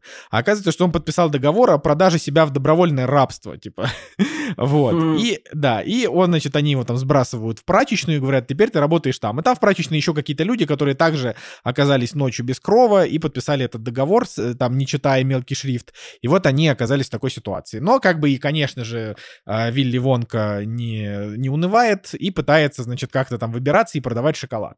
А, но это не главная проблема этой, э, этого фильма. А проблема еще в том, что в этом городе существует три шоколадных мафия-барона, которые буквально, знаешь, там устраняют всех э, врагов, э, монополизировали рынок, платят взятки шоколадом. Короче, вот если ты помнишь, что в Джонни Уике там такой мир убийц, где все убийцы, и там все повязано на убийствах, То тут все шоколадные бароны. тут все повязано именно на шоколаде. То есть тут, типа, знаешь, там, а, тут можно там дать взятку шоколадкой. Или там главные герои, гла- вернее, главные вот эти злодеи, там три этих чувака, они как бы, они типа разбавляют шоколад водой, а излишки шоколада сливают в какой-то общий чан для того, чтобы потом этим шоколадом, а, значит, в- покупать политиков и прочее, прочее. И здесь как бы есть... э, Общак, Николай. Они сливают шоколад в Да, общак, если да, можно так да. сказать. Да, все так и есть. Да, в шоколадный общак. И вот э, тут есть еще, значит, Киган Майкл Ки, это который а, друг Джордана Пила, с которым они много делали всяких проектов. А, мгм, вот, и мгм. он здесь, и он здесь типа играет а, шефа полиции, такого коррумпированного, которому они сказали там, «Раз- расправься с Вилли Вонкой. И вот, значит, вот два часа он там, значит, поет, бегает от них, а, но при этом вот есть история в том, что он умеет делать самый лучший в мире шоколад. Как он научился его делать, не совсем понятно. Нам дают маленькую предысторию о том, что вот у него мама была, а, которая умерла к началу сюжета, и она как бы вот там де- сделала ему как-то шоколад, хотя они были супер бедные, но именно как он научился, как он придумывал всякие рецептуры и почему все, что происходит в фильме волшебное, нам никто не объясняет. И вот в этом есть главная проблема фильма, потому что обычно, когда ты смотришь какое-то волшебство, тебе как бы говорят, что вот смотрите, вот это мир, и в нем есть магия, да, она работает как-то так или иначе. То есть ты понимаешь, там, если, например, в фильме есть волшебники, значит, в фильме есть волшебство. Если в фильме есть там какие-то, а, я не знаю, мистические потусторонние силы, призраки, значит, там есть мистика, ну и так далее. А в Вонке вот как бы обычный очень скучный мир, но почему-то у Вилли Вонки все, что он делает, это какие-то волшебные шоколадные летающие конфеты, а, какие-то умпы То есть как да, бы там... у фильма типа нецелостный лор, непонятно, да? У вот фильма максимально, во-первых, нецелостный лор. Ну, понимаешь, вот смотри, этот целостный лор никому нафиг не нужен. Фильм сам по себе-то целостный. В фильме как бы в нем сюжет от начала и до конца. Он приезжает в город, он пытается что-то добиться, он, знаешь, как Лемони Сникет 33 несчастья. А, раз проблема, два проблема, он их все как-то более-менее решает, и хэппи-энд в конце. Ну, то есть вот такая как. Вот. А, танец Умпа-Лумпа, еще какие-то песни, все в конце обнимаются и рады, и, и как бы э, детям хорошо, потому что красивый фильм и очень цветастый. А, взрослым, ну, как бы, может быть, нравится, может и нет, но более-менее ок. Вот. Э, но если в это дело вдумываться именно с точки зрения какой-то логики, то есть это уж слишком примитивная сказка. А, как бы вот именно сюжетно ну, то есть помимо того, что там, ну, знаешь, там буквально вот, там есть моменты, когда вот там главный герой что-то вот он смог сделать, и ты такой думаешь, подожди, но ведь в прошлой сцене там же было вот так, как бы он, получается, он же не может, почему они так делают?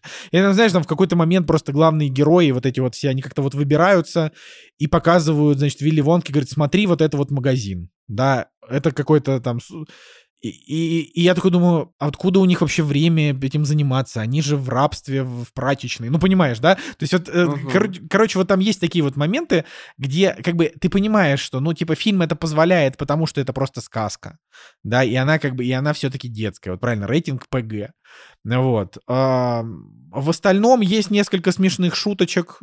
Большая часть шуточек — это шутки, которые уже где-то были до этого ранее. Ну, типа вот Киган Майкл Ки играет э, шефа полиции, которому платят шоколадом, и он, типа, с течением фильма становится все жирнее и жирнее, понимаешь? И, типа, в конце он там уже не может выбраться из машины, такой вот он толстый. Но как бы uh-huh. это типа не, ну, не инновация, понимаешь, да? Я понимаю.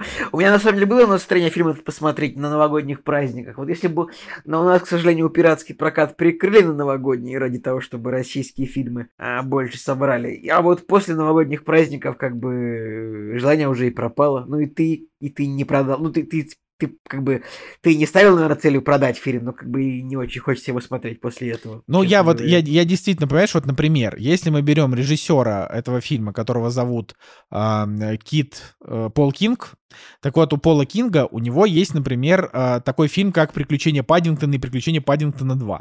И если «Приключения Паддингтона 1» — это просто неплохое такое милое кино, там, на 7 из 10, то «Паддингтон 2» — это, типа, буквально Уэс Андерсон, типа, 9 из 10, он супер топовый, он всем хорош. Он тоже немножко детский, да, там тоже очень много таких сопливых моментов, но кто как он снят, то, как там стильно играют актеры, то, как там выставлена камера, то есть это буквально вот «Приключения Паддингтона» — это вот отель Гранд Будапешт, он очень хорош.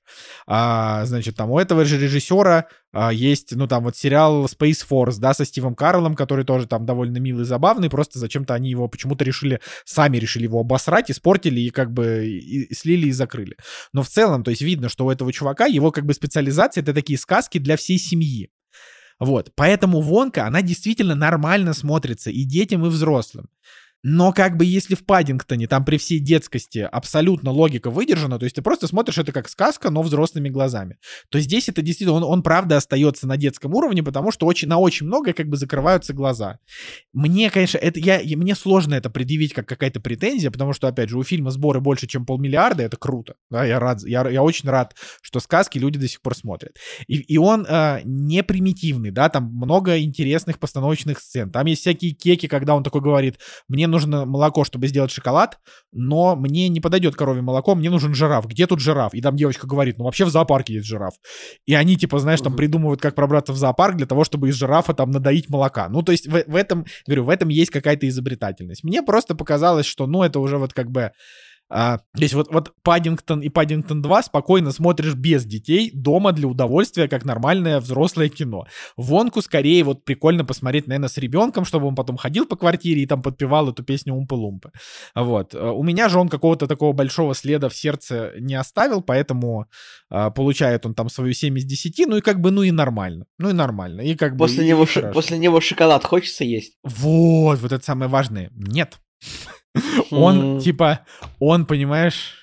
Но и после Чарли и шоколадная фабрика тоже не хотелось. А, он как будто бы... А то, не знаю, какой-нибудь... А там какой-нибудь бренд не подсуетился? Нет там каких-нибудь... Я не знаю. Линд. Да, нет, нету. Ну, условно, Линд, Милка, что-нибудь там могло бы. Не, не, не знаю, надо ли им это, но могли бы. Слушай, ты понимаешь, там просто вот э, как бы суть в том, что типа тот шоколад, который делал сам Вилли Вонка, да, он выглядел прям очень аппетитно, вот как, знаешь, такие то есть вот его шоколадки выглядели так, как вот, э, не знаю, в Москве в каком-нибудь шоколадном магазине там за, не знаю, 500 рублей одна конфета вот такие продают, продавались бы. Знаешь, такое, такие, такие большие конфеты с такой э, мягкой, но хрустящей э, верхней обложкой, ну не обложкой, а вот как это, верхним слоем, а внутри какой-нибудь нежный там этот шоколад. И вот это как бы, понимаешь, вот как представляешь, да, но здесь вот именно, знаешь, вот этого смакования самого шоколада-то здесь и нету. Здесь, по сути, шоколад вообще вообще вот в этом фильме. Это средство политики.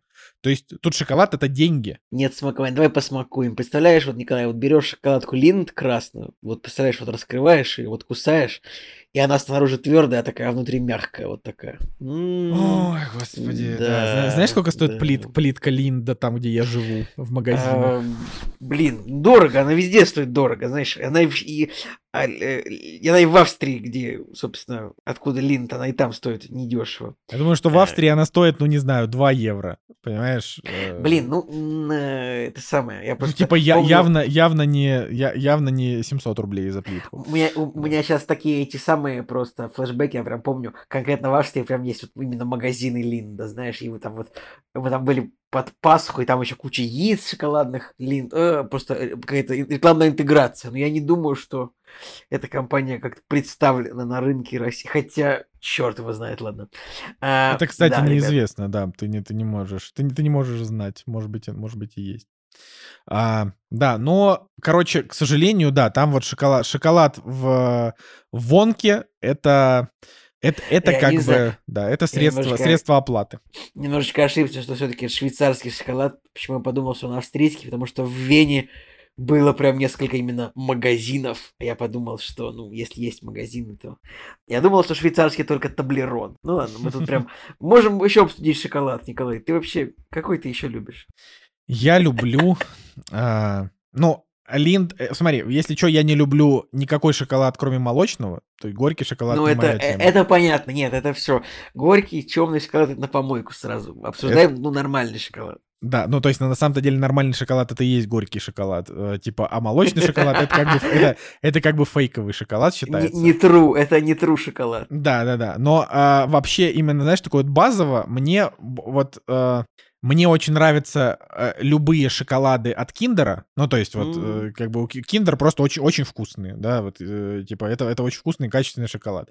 А мне очень нравятся разные шоколадки Nestle, ну, типа, тоже mm-hmm. вот как бы, типа, понимаешь, э, грубо говоря, молочный шоколад, вот он чем хорош, да? Тем, что, даже чем, наверное, интересен, тем, что у каждого производителя у него как бы свой шоколад. Вот, например, Альпенгольд — это поганый шоколад. Есть просто ну, вкусные ну, это, шоколадки Альпенгольд. Это тоже неправда. Вот, вот Альпенгольд, у него есть вкус вот там э, соленой карамелью и попкорном, что-то такое. Мне надо так вот, вот там, там вот я обожаю, когда шоколад хрустит, чтобы там вот была соленая карамель, там какой-нибудь арахис или фундук. Вот а, и даже, кстати говоря, молочный Альпенгольд, он тоже не самый плохой. Он, правда, сам, это недорогой шоколад достаточно, да, как бы, но он хороший, то есть, блин, ну вот, вот не будем ну, здесь я, я, я не соглашусь. Мне нравится у Альпенгольда белый шоколад с миндалем, по-моему, или с чем-то он там. Да, вот он там вкусный. Такой. Но я хочу сказать, что просто сам по себе, вот как раз молочный шоколад Альпенгольд, мне кажется, не очень вкусным.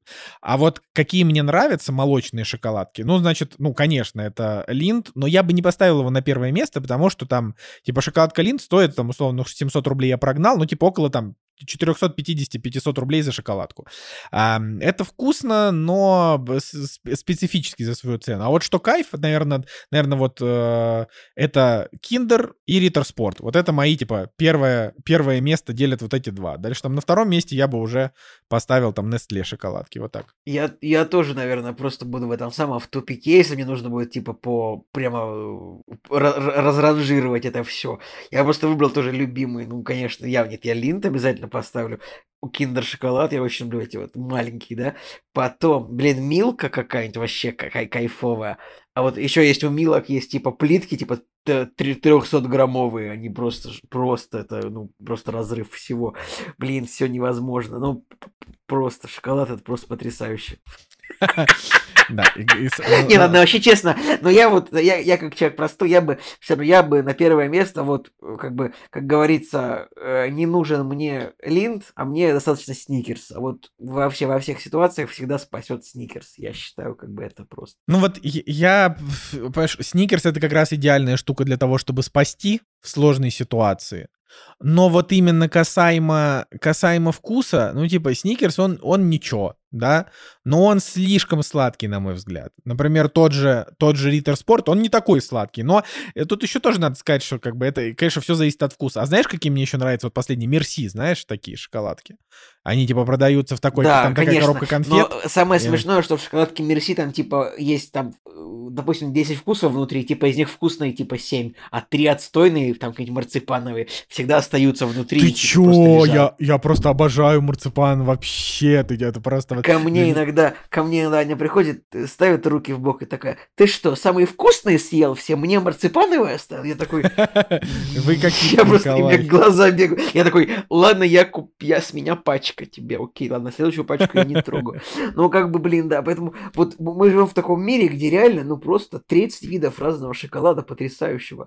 Вот, а Николай, а шоколадные яйца, вот от Милки, от этого самого, от Киндера, просто поразительно. Все, все, все попробовал, э, да, на, mm. до, до сих пор на первом месте киндеровские. То есть милковские, они иногда прикольнее выглядят, но знаешь, там это бывает такой, вот знаешь, если киндер это такое яйцо, в котором внутри игрушка, а как бы самого шоколада Нет, я не мало. про, я не про, я не про, я, я, я с игрушками, а вот про мелкие такие, типа, вот они маленькие, О, просто вот там только яйцо. Ну вот. Это же вообще просто, Шокобонс, кайфовые. Шокобонс. Да, во, во, во, это вот, просто, спасибо. Это наркотики. Я забыл название. Это, это наркотики. наркотики. Еще, в, еще куда-нибудь летишь, и в duty free заходишь, и там, типа, упаковка, типа, 500 грамм. Ты такой, нет! И ты такой, знаешь, как это, знаешь, знаешь, как, как в мемах, ты такой, типа, ты такой начинаешь пятиться назад, поскальзываешься, и у тебя, типа, как это, и у тебя из, э, из сумки вылетает кошелек, из него вылетает 10 евро, они кладутся продавцу, он тебе пробивает, и вот ты уже в кресле ешь эти шоколадки, типа. типа. Да, это ну, невозможно. Ой, ладно, ну, короче, вот видишь, поговорили мы с тобой про это на, намного более воодушевленно, чем я рассказал про вонку, так что выводы делайте сами. Вот, ну что, Николай, давай напоследочек а, про фильм от подписчика. Вступай. Э, да, ребятки, если вам понравится обсуждение шоколада, в следующем выпуске можно обсудить там сухарики или чипсы, или я не знаю. И можем продолжить. Шоколада еще много, мы там не обсудили, я не знаю. А, мне кажется, мало было сказано явно про, э, про KitKat, может быть, про Twix, про Bounty, то есть ну, множество... Где вообще? Сказать, что... мы, мы не провели сравнительную таблицу Milky Way, Twix, Bounty, Snickers, Mars вообще, KitKat. Да, это... Знаете, 100 лайков, 100 лайков, и мы, и мы, и мы продолжаем. «Кактус» — подкаст о кино и не только. А, ну что же, ребятки, финальная рубрика на сегодня фильмы подписчика. И сегодня у нас вновь наш постоянный, так сказать, бенефициар. А, нет, бенефициар, блин, бенефициар тот, кто выгодоприобретатель, не знаю. Ну и бенефициар тоже в этом плане, э, так сказать, фаундер, скорее, не фаундер, ин, ин, ин, скорее инвестор, инвестор потому да. что инвестор, он не обязательно получает прибыль, он может просто инвестировать, ну и, и неизвестно, что будет. А вот бенефициар должен получать прибыль какую-то. Ну, будем считать, что будем считать, что все Э, люди, которые заказывают у нас кино, они вот получают какую-то эмоциональную прибыль, а, как бы являются нашими бенефициарами, так что да, один из крупных бенефициаров нашего подкаста Redvi, а, значит, приобретает, продолжает приобретать подписку и пишет следующее сообщение. Всех с прошедшим! Подумал я и решил начать этот год с чего-нибудь эксцентричного и необычно выбрал для вас фильм «День психа» 2002 года. Сам бы никогда не подумал, что неполиткорректная польская черная комедия из нулевых может оказаться настолько жизненной. Главный герой – это Литера Ми и близкая мне по чувству юмора. И настоятельно советую его смотреть фильм только в оригинале с русскими субтитрами. Актеры отыгрывают на все сто, и такого количества курва пердоля вы еще никогда не слышали.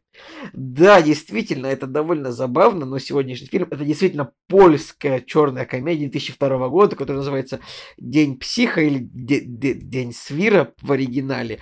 И это такой дзень свира, ну, не, не, не, не знаю, как по-польски это точно читается, может быть, и, и день, может быть, и дзень. Но смысл в том, что это польская комедия, на кинопоиске она с рейтингом 7,7, а IMDb 8,1, то есть очевидно, что, ну, скорее всего, ее смотрела в основном польская аудитория, потому что, вот, например, на кинопоиске написано, что в кино ее смотрела 420 тысяч зрителей, ну, это немало на самом деле, да, и сборы миллион двести. Очевидно, что вот в Польше был популярный фильм в свое время. Сложно сказать. Я о нем раньше, конечно же, не слышал. Вообще про польский кинематограф не знаю ничего. Только вот был фильм «Холодная война». А, помнишь, Николай? Черно-белый. Да, который мы не смотрели. Зимняя, как это не смотрели? А ты его смотрел, я, я не смотрел, да. Я его смотрел, мне он показался скучноватым, но не суть. Так вот, возвращаясь к фильму э, День психа. Итак, этот фильм показывает нам привычного, супер привычного персонажа. Это мужичок под 50, который работает учителем, но мог бы быть профессором или писателем. То есть вот этот очередной персонаж, э, который вот продолжает линию Уолтера Уайта, продолжает линию главного героя э, фильма, главного героя актера Пола Джамати из фильма «Оставленные» вот этого года, продолжает линию главного героя Николаса Кейджа из фильма «Герой наших снов», то есть это э, мужик, который вот в науке как бы не, не реализовал как бы себя вот в, нау в науке, в, в, преподавательстве, то есть весь фильм он такой, ну, ты мог стать профессором, это всего лишь учитель, а, и что же происходит? То есть показывает просто, как начинает день мужичок.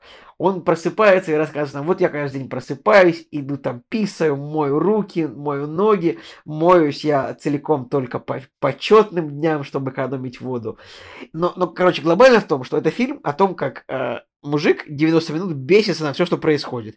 То есть он просыпается от того, что а, на улице бригада ремонтников делает ремонт. Потом он бесится, что внизу Э, у соседей громко играет очень э, телевизор, на котором, значит, там играет пианино. Потом он бесится, что соседка занимается карате этажом выше. И вот он все ненавидит, его все бесит. Причем так скажу сразу, что фильм, он прямо оказался для меня супер похож на все страхи Бо Ари Астера. То есть, как все страхи Бо буквально показывает там человека, который всего очень боится, а этот фильм показывает нам человека, которого все ненавидит, его все бесит. И при всем при этом а, корень проблем главного героя это его отношения с мамой. То есть тут тоже герой произносит, типа, просто прямым текстом. Вот, а, вот она всю жизнь меня контролирует, я боюсь умереть, умереть раньше, чем моя мать, потому что если я умру раньше, значит не будет ни одного дня, когда бы я жил без ее контроля. И как бы, ну вот, э, это такое. Это прям Ариастер, мне кажется, просто украл полностью скелет своего фильма «Все страхи Бом», мне так показалось. Я бы у него спросил-то, ну, если бы... ты, ты возможно. Украл ты украл у, у, у поляков, ты украл свой фильм. А, чем еще вот фильм прикольный? Тебе, тебе бы, не показалось, есть... что наз, называть фильм «День психа» как будто бы немножко странно, потому что главный герой, ну вот он, очевидно, не псих, а просто очень уставший дядька. То есть вот... Я даже, честно говоря, я не могу к названию предъявлять претензию, потому что, может быть, по-польски это значит что-то другое. Ну, я не знаю, может быть, у нас название некорректно переведено. Сейчас я, конечно, погуглю. Ты Но... лучше продолжай, я сам погуглю. Вот, э, погугли, пожалуйста. Э, что еще интересно? Короче, фильм еще Действие фильма происходит в таких, в таких хрущевочках, таких очень привычных. То есть он просыпается. Слушай, сумасшедший дворике, прям... день. Сумасшедший день написано. Вот иди... Сумасшедший день. Да. Ну, как бы, поэтому... Да и сумасшедший день тоже название. Сумасшедший день нормально. Потому что день-то обычный, день-то обычный. Именно что показывается обычная абсолютно жизнь героя, где он всех ненавидит, где его все бесит там так. И типа супер... Короче, в чем прелесть фильма? Удовольствие смотреть, как гипертрофированно показываются все вещи, которые его бесят. Он по телеку смотрит рекламу, реклама максимально дебильно кринжовая. Он смотрит политические дебаты, политические дебаты по телеку дебильно кринжовые максимально. Его бесят люди, которые в общественном транспорте постоянно одержимы тем, чтобы занять место у окна. Это показано супер гипертрофированно, люди как сумасшедшие э, занимают места. Там его бесит то, что собаки какают на улице. Показано, типа, показан двор, в котором 50 собак одновременно какают. И в этом моменте я уже просто смеялся. Ну и, не знаю, фильм просто понравится тем, кто вот фанат этих вот э, смешных польских ругательств. Типа, о, курва! То есть, э, хотя это довольно грубое слово, насколько я понимаю, может быть, не стоит вот так вот э, легко употреблять в подкасте, как я это делаю, но оно забавно. Но, Вообще много но в русскоязычном подкасте таки можно, я думаю. Да, да. там есть как бы и, и другие ругательства, которые, честно говоря, даже похожи на наши. Не, ну там ну, есть, есть, там есть буквально прямые, прямые слова заимства. Ну, то есть смотри, получается, что как бы русский, украинский, белорусский языки, они как бы, они, ну, пишутся типа кириллицей да, только звучат по-разному. При этом, например, белорусский, украинский и польский языки, они похожи какими-то даже словами могут быть. Может быть, белорусский чуть меньше, но украинский Белорус... и польский точно очень похож. Белорусский, он прям другой чуть-чуть. Он Есть... не так сильно... По... Вот украинский и польский, они друг с другом больше, да, похожи. Белорусский, он чуть-чуть в сторонке стоит так. Не, ну он чуть-чуть в сторонке, Николай, но есть сравнительная есть... таблица слов. Я прям, как бы, есть очень многие похожие слова, когда на русском звучит так, а на белорусском, украинском, польском и еще каком-то, они звучат, это прям буквально вот одно и то же слово. Это, это, это вот интересно. Окей, okay, а... ну у нас наверняка есть слушатели, которые там, из Беларуси, которым, э, которые, мы не претендуем на экспертность вот Э, скажем так, в лингвистической симилярности этих языков, поэтому если мы, наша оценка в чем-то немножко не права, вы э, не обижайтесь, пожалуйста. Да, мы не, мы, не профи, мы, не, мы не профессионалы и не лингвисты, мы подкастеры, нам нужно просто разговаривать. Вот, но так или иначе, а, так или иначе, ну вот я тебе могу, смотри, я, я нашел эту таблицу, потому что это прям очень интересно. Вот мы берем, например, слово, а, слово «работа». Этого, это, этого слова было очень много в фильме а, «День психа». А, по-русски это «работа», по-украински это «пратя», по-белорусски это «праца», по-польски это «праца», по-словацки это «праце», и по-чешски это «праце». Понимаешь, да? То есть это как бы, а, типа, есть, есть очень... И там, не знаю, там такие слова, типа «неделя», «сахар», там сахар везде как цукор или цукор или цукор, понимаешь, да, или, вот, э, там слово красный, оно везде типа либо червона, червоный, червона, ну, понимаешь, да, на, на всех, короче... Я все э, понимаю. Короче, это просто довольно любопытно, но как бы э, какие-то русские, в смысле, какие-то маты звучат исключительно по-русски, я их, конечно, произносить тут не буду.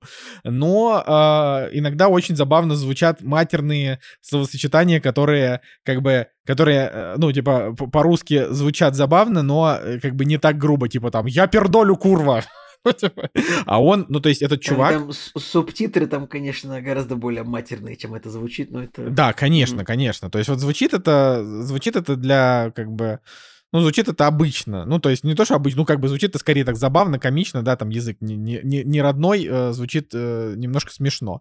А вот, э, как бы, ну, какие-то слова, да, имеют схожие, ну, какие-то прям конкретно такие же слова. Вот. Э, что любопытно вообще, то, что главный герой, он, во-первых, реально кроет матом просто как мразь, то есть он вообще, он типа, он супер грубый, то есть здесь как бы, здесь история, это чего? Это по факту, это сюжет про очень одинокого человека он одинок, печален. Но если, например, ты вот говоришь все страхи Бо, да, но вот Бо, он абсолютно уничтоженный своей матерью, забитый, э, боится абсолютно всего, э, такой супер-мега-интроверт, который вообще не, ходит, не хочет выходить в мир, и для него как бы метафора э, мира — это буквально просто насилие, кошмар и ужас, как вот помни, там буквально с первых кадров «Страхов Бо» нам показывают улицу, где тут лежит труп, через метр кого-то насилуют, тут какие-то проститутки, тут какие-то фрики, и это как бы не то, как в реальности, а то, типа, как Бо это видит. Ну, то есть фильм нам на это ну, Николай, в этом фильме да. тоже, типа, я уверен, что, ну, реклама... Ну, то есть в этом фильме тоже можно сказать, что все так, как герой это видит. Ну, да, типа, да, но главный поэтому... герой в отличие от Бо, он борется за себя. Он, за, он,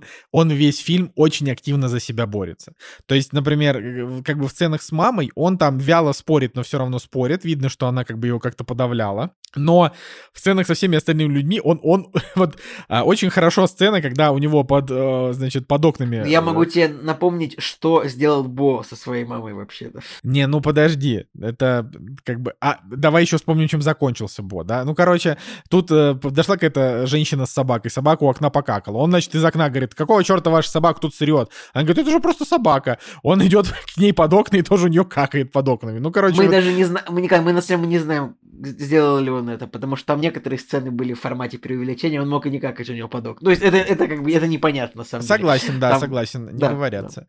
Ну, короче, так или иначе, чувак, вот он, а, он типа, он не терпила, он наоборот нетерпеливый максимально. Он все время идет а, и как бы вот борется за свои права, качает их, а, постоянно с кем-то спорит, постоянно орет. Ну, то есть, по большей части, а, он весь фильм пытается хоть немного времени провести в тишине. Вот это вот его. А, И, конечно, вот ближе к концу, когда он уезжает на пляж, там, конечно, и сам путь до пляжа на этом поезде это абсолютный кошмар вот его как человека.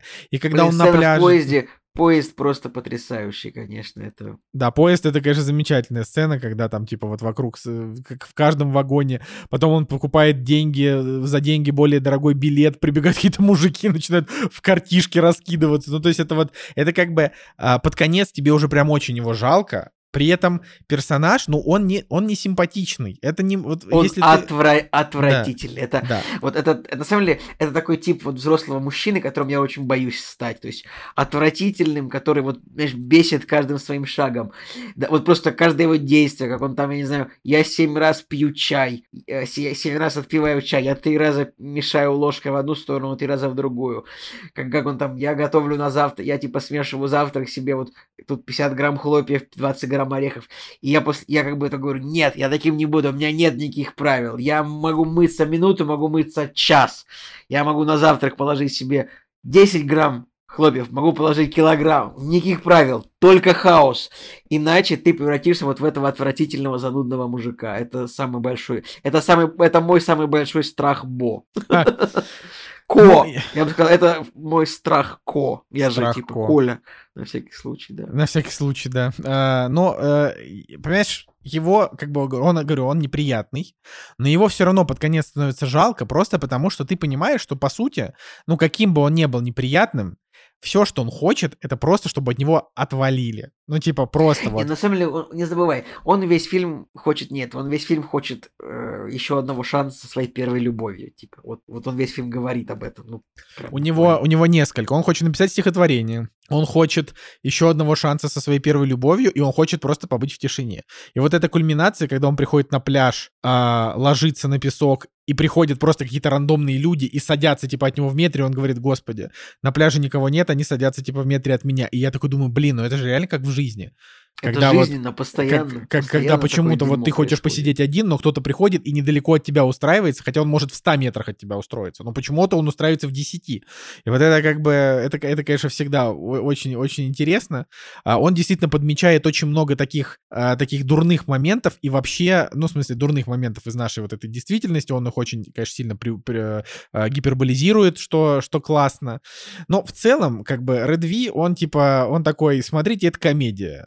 А, Это фильм с очень таким достойным количеством смешных сцен, но это, конечно, не комедия. Это, конечно, все-таки драма. А, Вот. И это, это как бы, ну, да, я не знаю, или можно это назвать, конечно, трагикомедия. Может быть, так, знаешь, такой жанр. Вообще интересно, что да?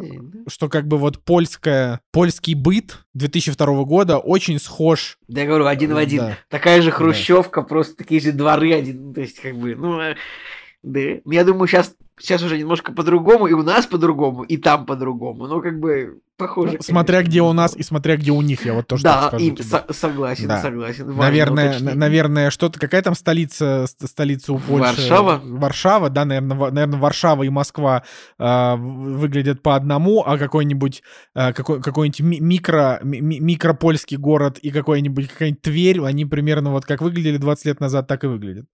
Вот, э, вполне, вполне можно сравнить. Ну, в общем, еще из интересных фактов, что, например, Марик э, Кондрат, э, который играет тут главную роль, значит, его сюда взяли а, для того, чтобы... Для того, то- вместо актера Цезари, э, как э, Цезары Пазура, а потому что Цезарь Пазура — это актер, который снимался в ситкомах, а они не хотели, чтобы у людей, значит, возникло ощущение того, что это комедия. Поэтому они вот так вот, значит, набрали. А, а еще, когда я его смотрел, я подумал, что Николай просто э, лютой ненавистью возненавидит этот фильм, потому что в нем есть все, что он не любит, типа э, всяких мерзостных моментов избыта, э, значит, избивания собак. Кстати, ты заметил, Николай, что собака, которую он пнул, она в нескольких сценах была в разных ипостасях. Где-то она была собака-инвалид, где-то это была там просто собачка. Пока, там, да, я просто, я для себя отметил, не то чтобы это была одна и та же собака, я просто отметил, что в фильме постоянно есть э, жесткошерстная такса. То есть, но то, что это была прям одинаковая собака, я не отметил. Но, возможно, ты, ты прав, да.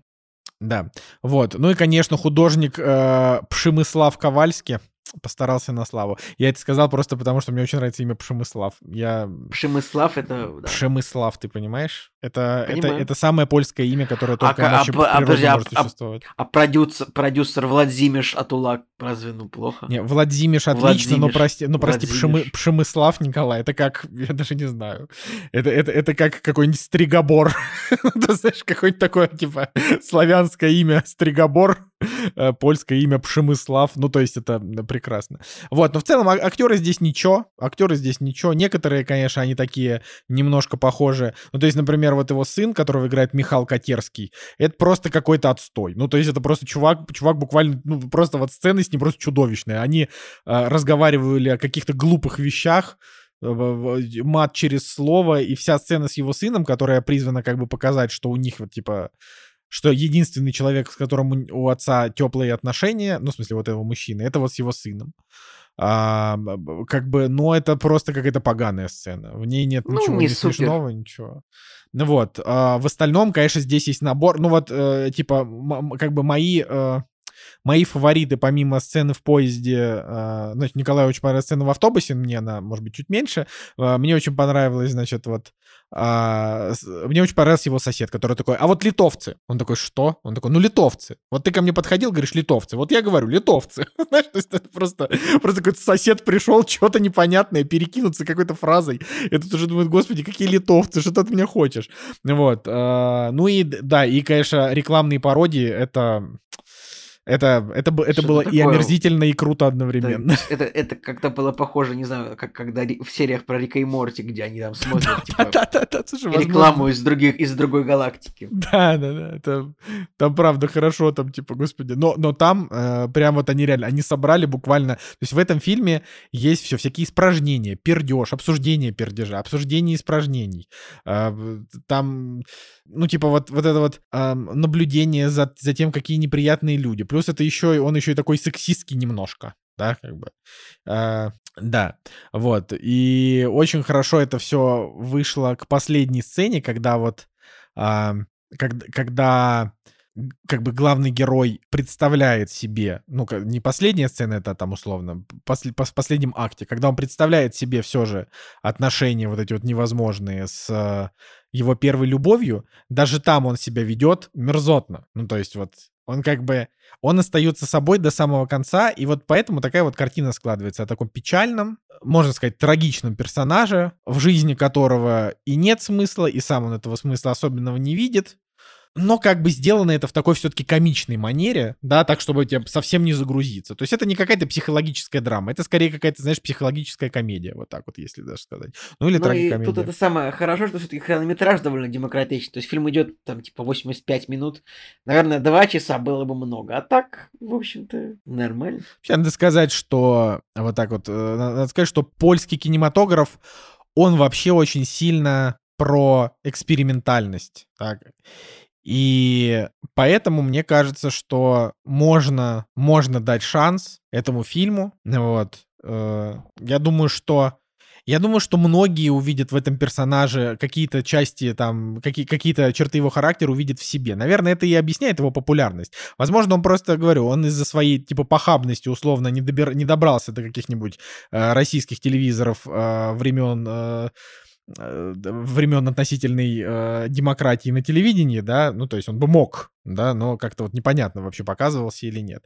И вот эти даже оценки, которые, а, которые у него есть на кинопоиске, это получается, ну, типа, вот от, откуда? Откуда люди вообще знают Ну, я не фильм? знаю, я на, торрент, на, на торренты залез, там кто-то писал, о, смотрел фильм 2000-х, типа, один из самых лучших фильмов, я такой, о, нифига себе.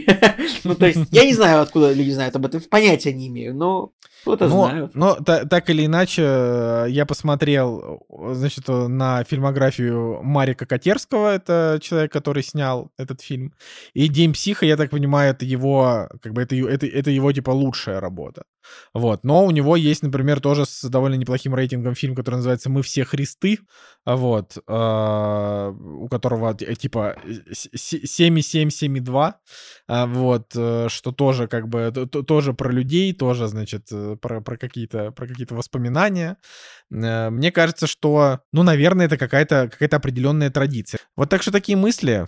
А, ставьте, ставьте лайки и заказывайте у нас новые фильмы на Бусти, если вы хотите, чтобы мы смотрели с Николаем Цигулиевым польский кинематограф или какой-то другой кинематограф. Вот. А, но глобально это, конечно, это было, это было, э, как всегда, любопытно. Как всегда, любопытно.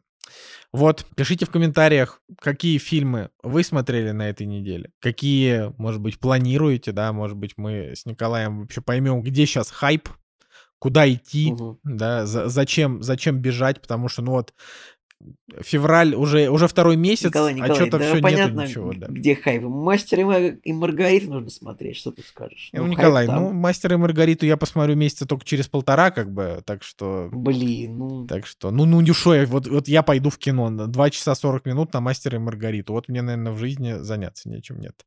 А, я его спокойненько дома отлично посмотрю. Что ты знаешь, вот как-то... Типа вот бывает, когда выходит какое-то кино, и ты такой думаешь, мне прям надо в кино, потому что я его очень жду. Но вот уже который месяц, который месяц выходит что-то в кино, а у меня нет ни малейшего желания на, него, на это идти. То есть я такой думаю, ну это, это вполне подойдет для домашнего просмотра. Ну то есть, допустим, знаешь, там если бы вышел там, не знаю, Человек-паук 4 с Томом Холландом, я бы, конечно, пошел на него в первый день, потому что я его жду. Но, например, это Капитан Марвел 2. Ну вот надо на него идти в кино? Не надо. Аквамен 2. Надо на него идти в кино? Не надо. Ну, в общем, как будто вот, наверное, следующий фильм, на который я схожу, будет Дюна 2. Вот это, это я думаю, что... Я, что я да. на него схожу, если, если завезут, так сказать. Нет, так сходит. Он, кстати, он, кстати, да, это же получается месяц, и все выходит. Так завезут, конечно, ты что? Другие ну, да. завозят, а Короче, короче, ну, в общем-то, я люблю ходить в кино, на, если выходит хороший фильм какой-нибудь на хорошем экранчике, так что, наверное, «Мастер и Маргарита». Как бы, как говорится, это самое, как говорил Великий, хочется просто поговорить о книгах. И, кстати, «Мастер и Маргарита» в СНГшном прокате-то и нет. Серьезно, у вас нет? Нет. Какой да. ужас. Это, ну, не, ну, типа... ну это просто это, это любопытно, потому что обычно есть. Какая, не, какая недоработка этих самых ки- наших киношников. Как не, ну, например, Манюня новогодние приключения идут вообще прекрасно. Где мастер Маргарита. Турбозавры год дракона идут, понимаешь, Николай? Бременские музыканты и холоп тоже. Где мастер Маргарита, не понимаю, но может Блин, еще не Мастер доехал. Маргарита в России вышла на двух с половиной тысячах экранов, типа гигантский, большой прокат по размеру. Так странно. Ну, Действительно странно. Вот, ну ладно, я думаю, что на этом мы можем закончить э, подкаст на этой неделе. Вот. Да, друзья, с вами был Николай Цугулеев. И Николай Солнышко. Всем пока, до следующей недели. Кактус.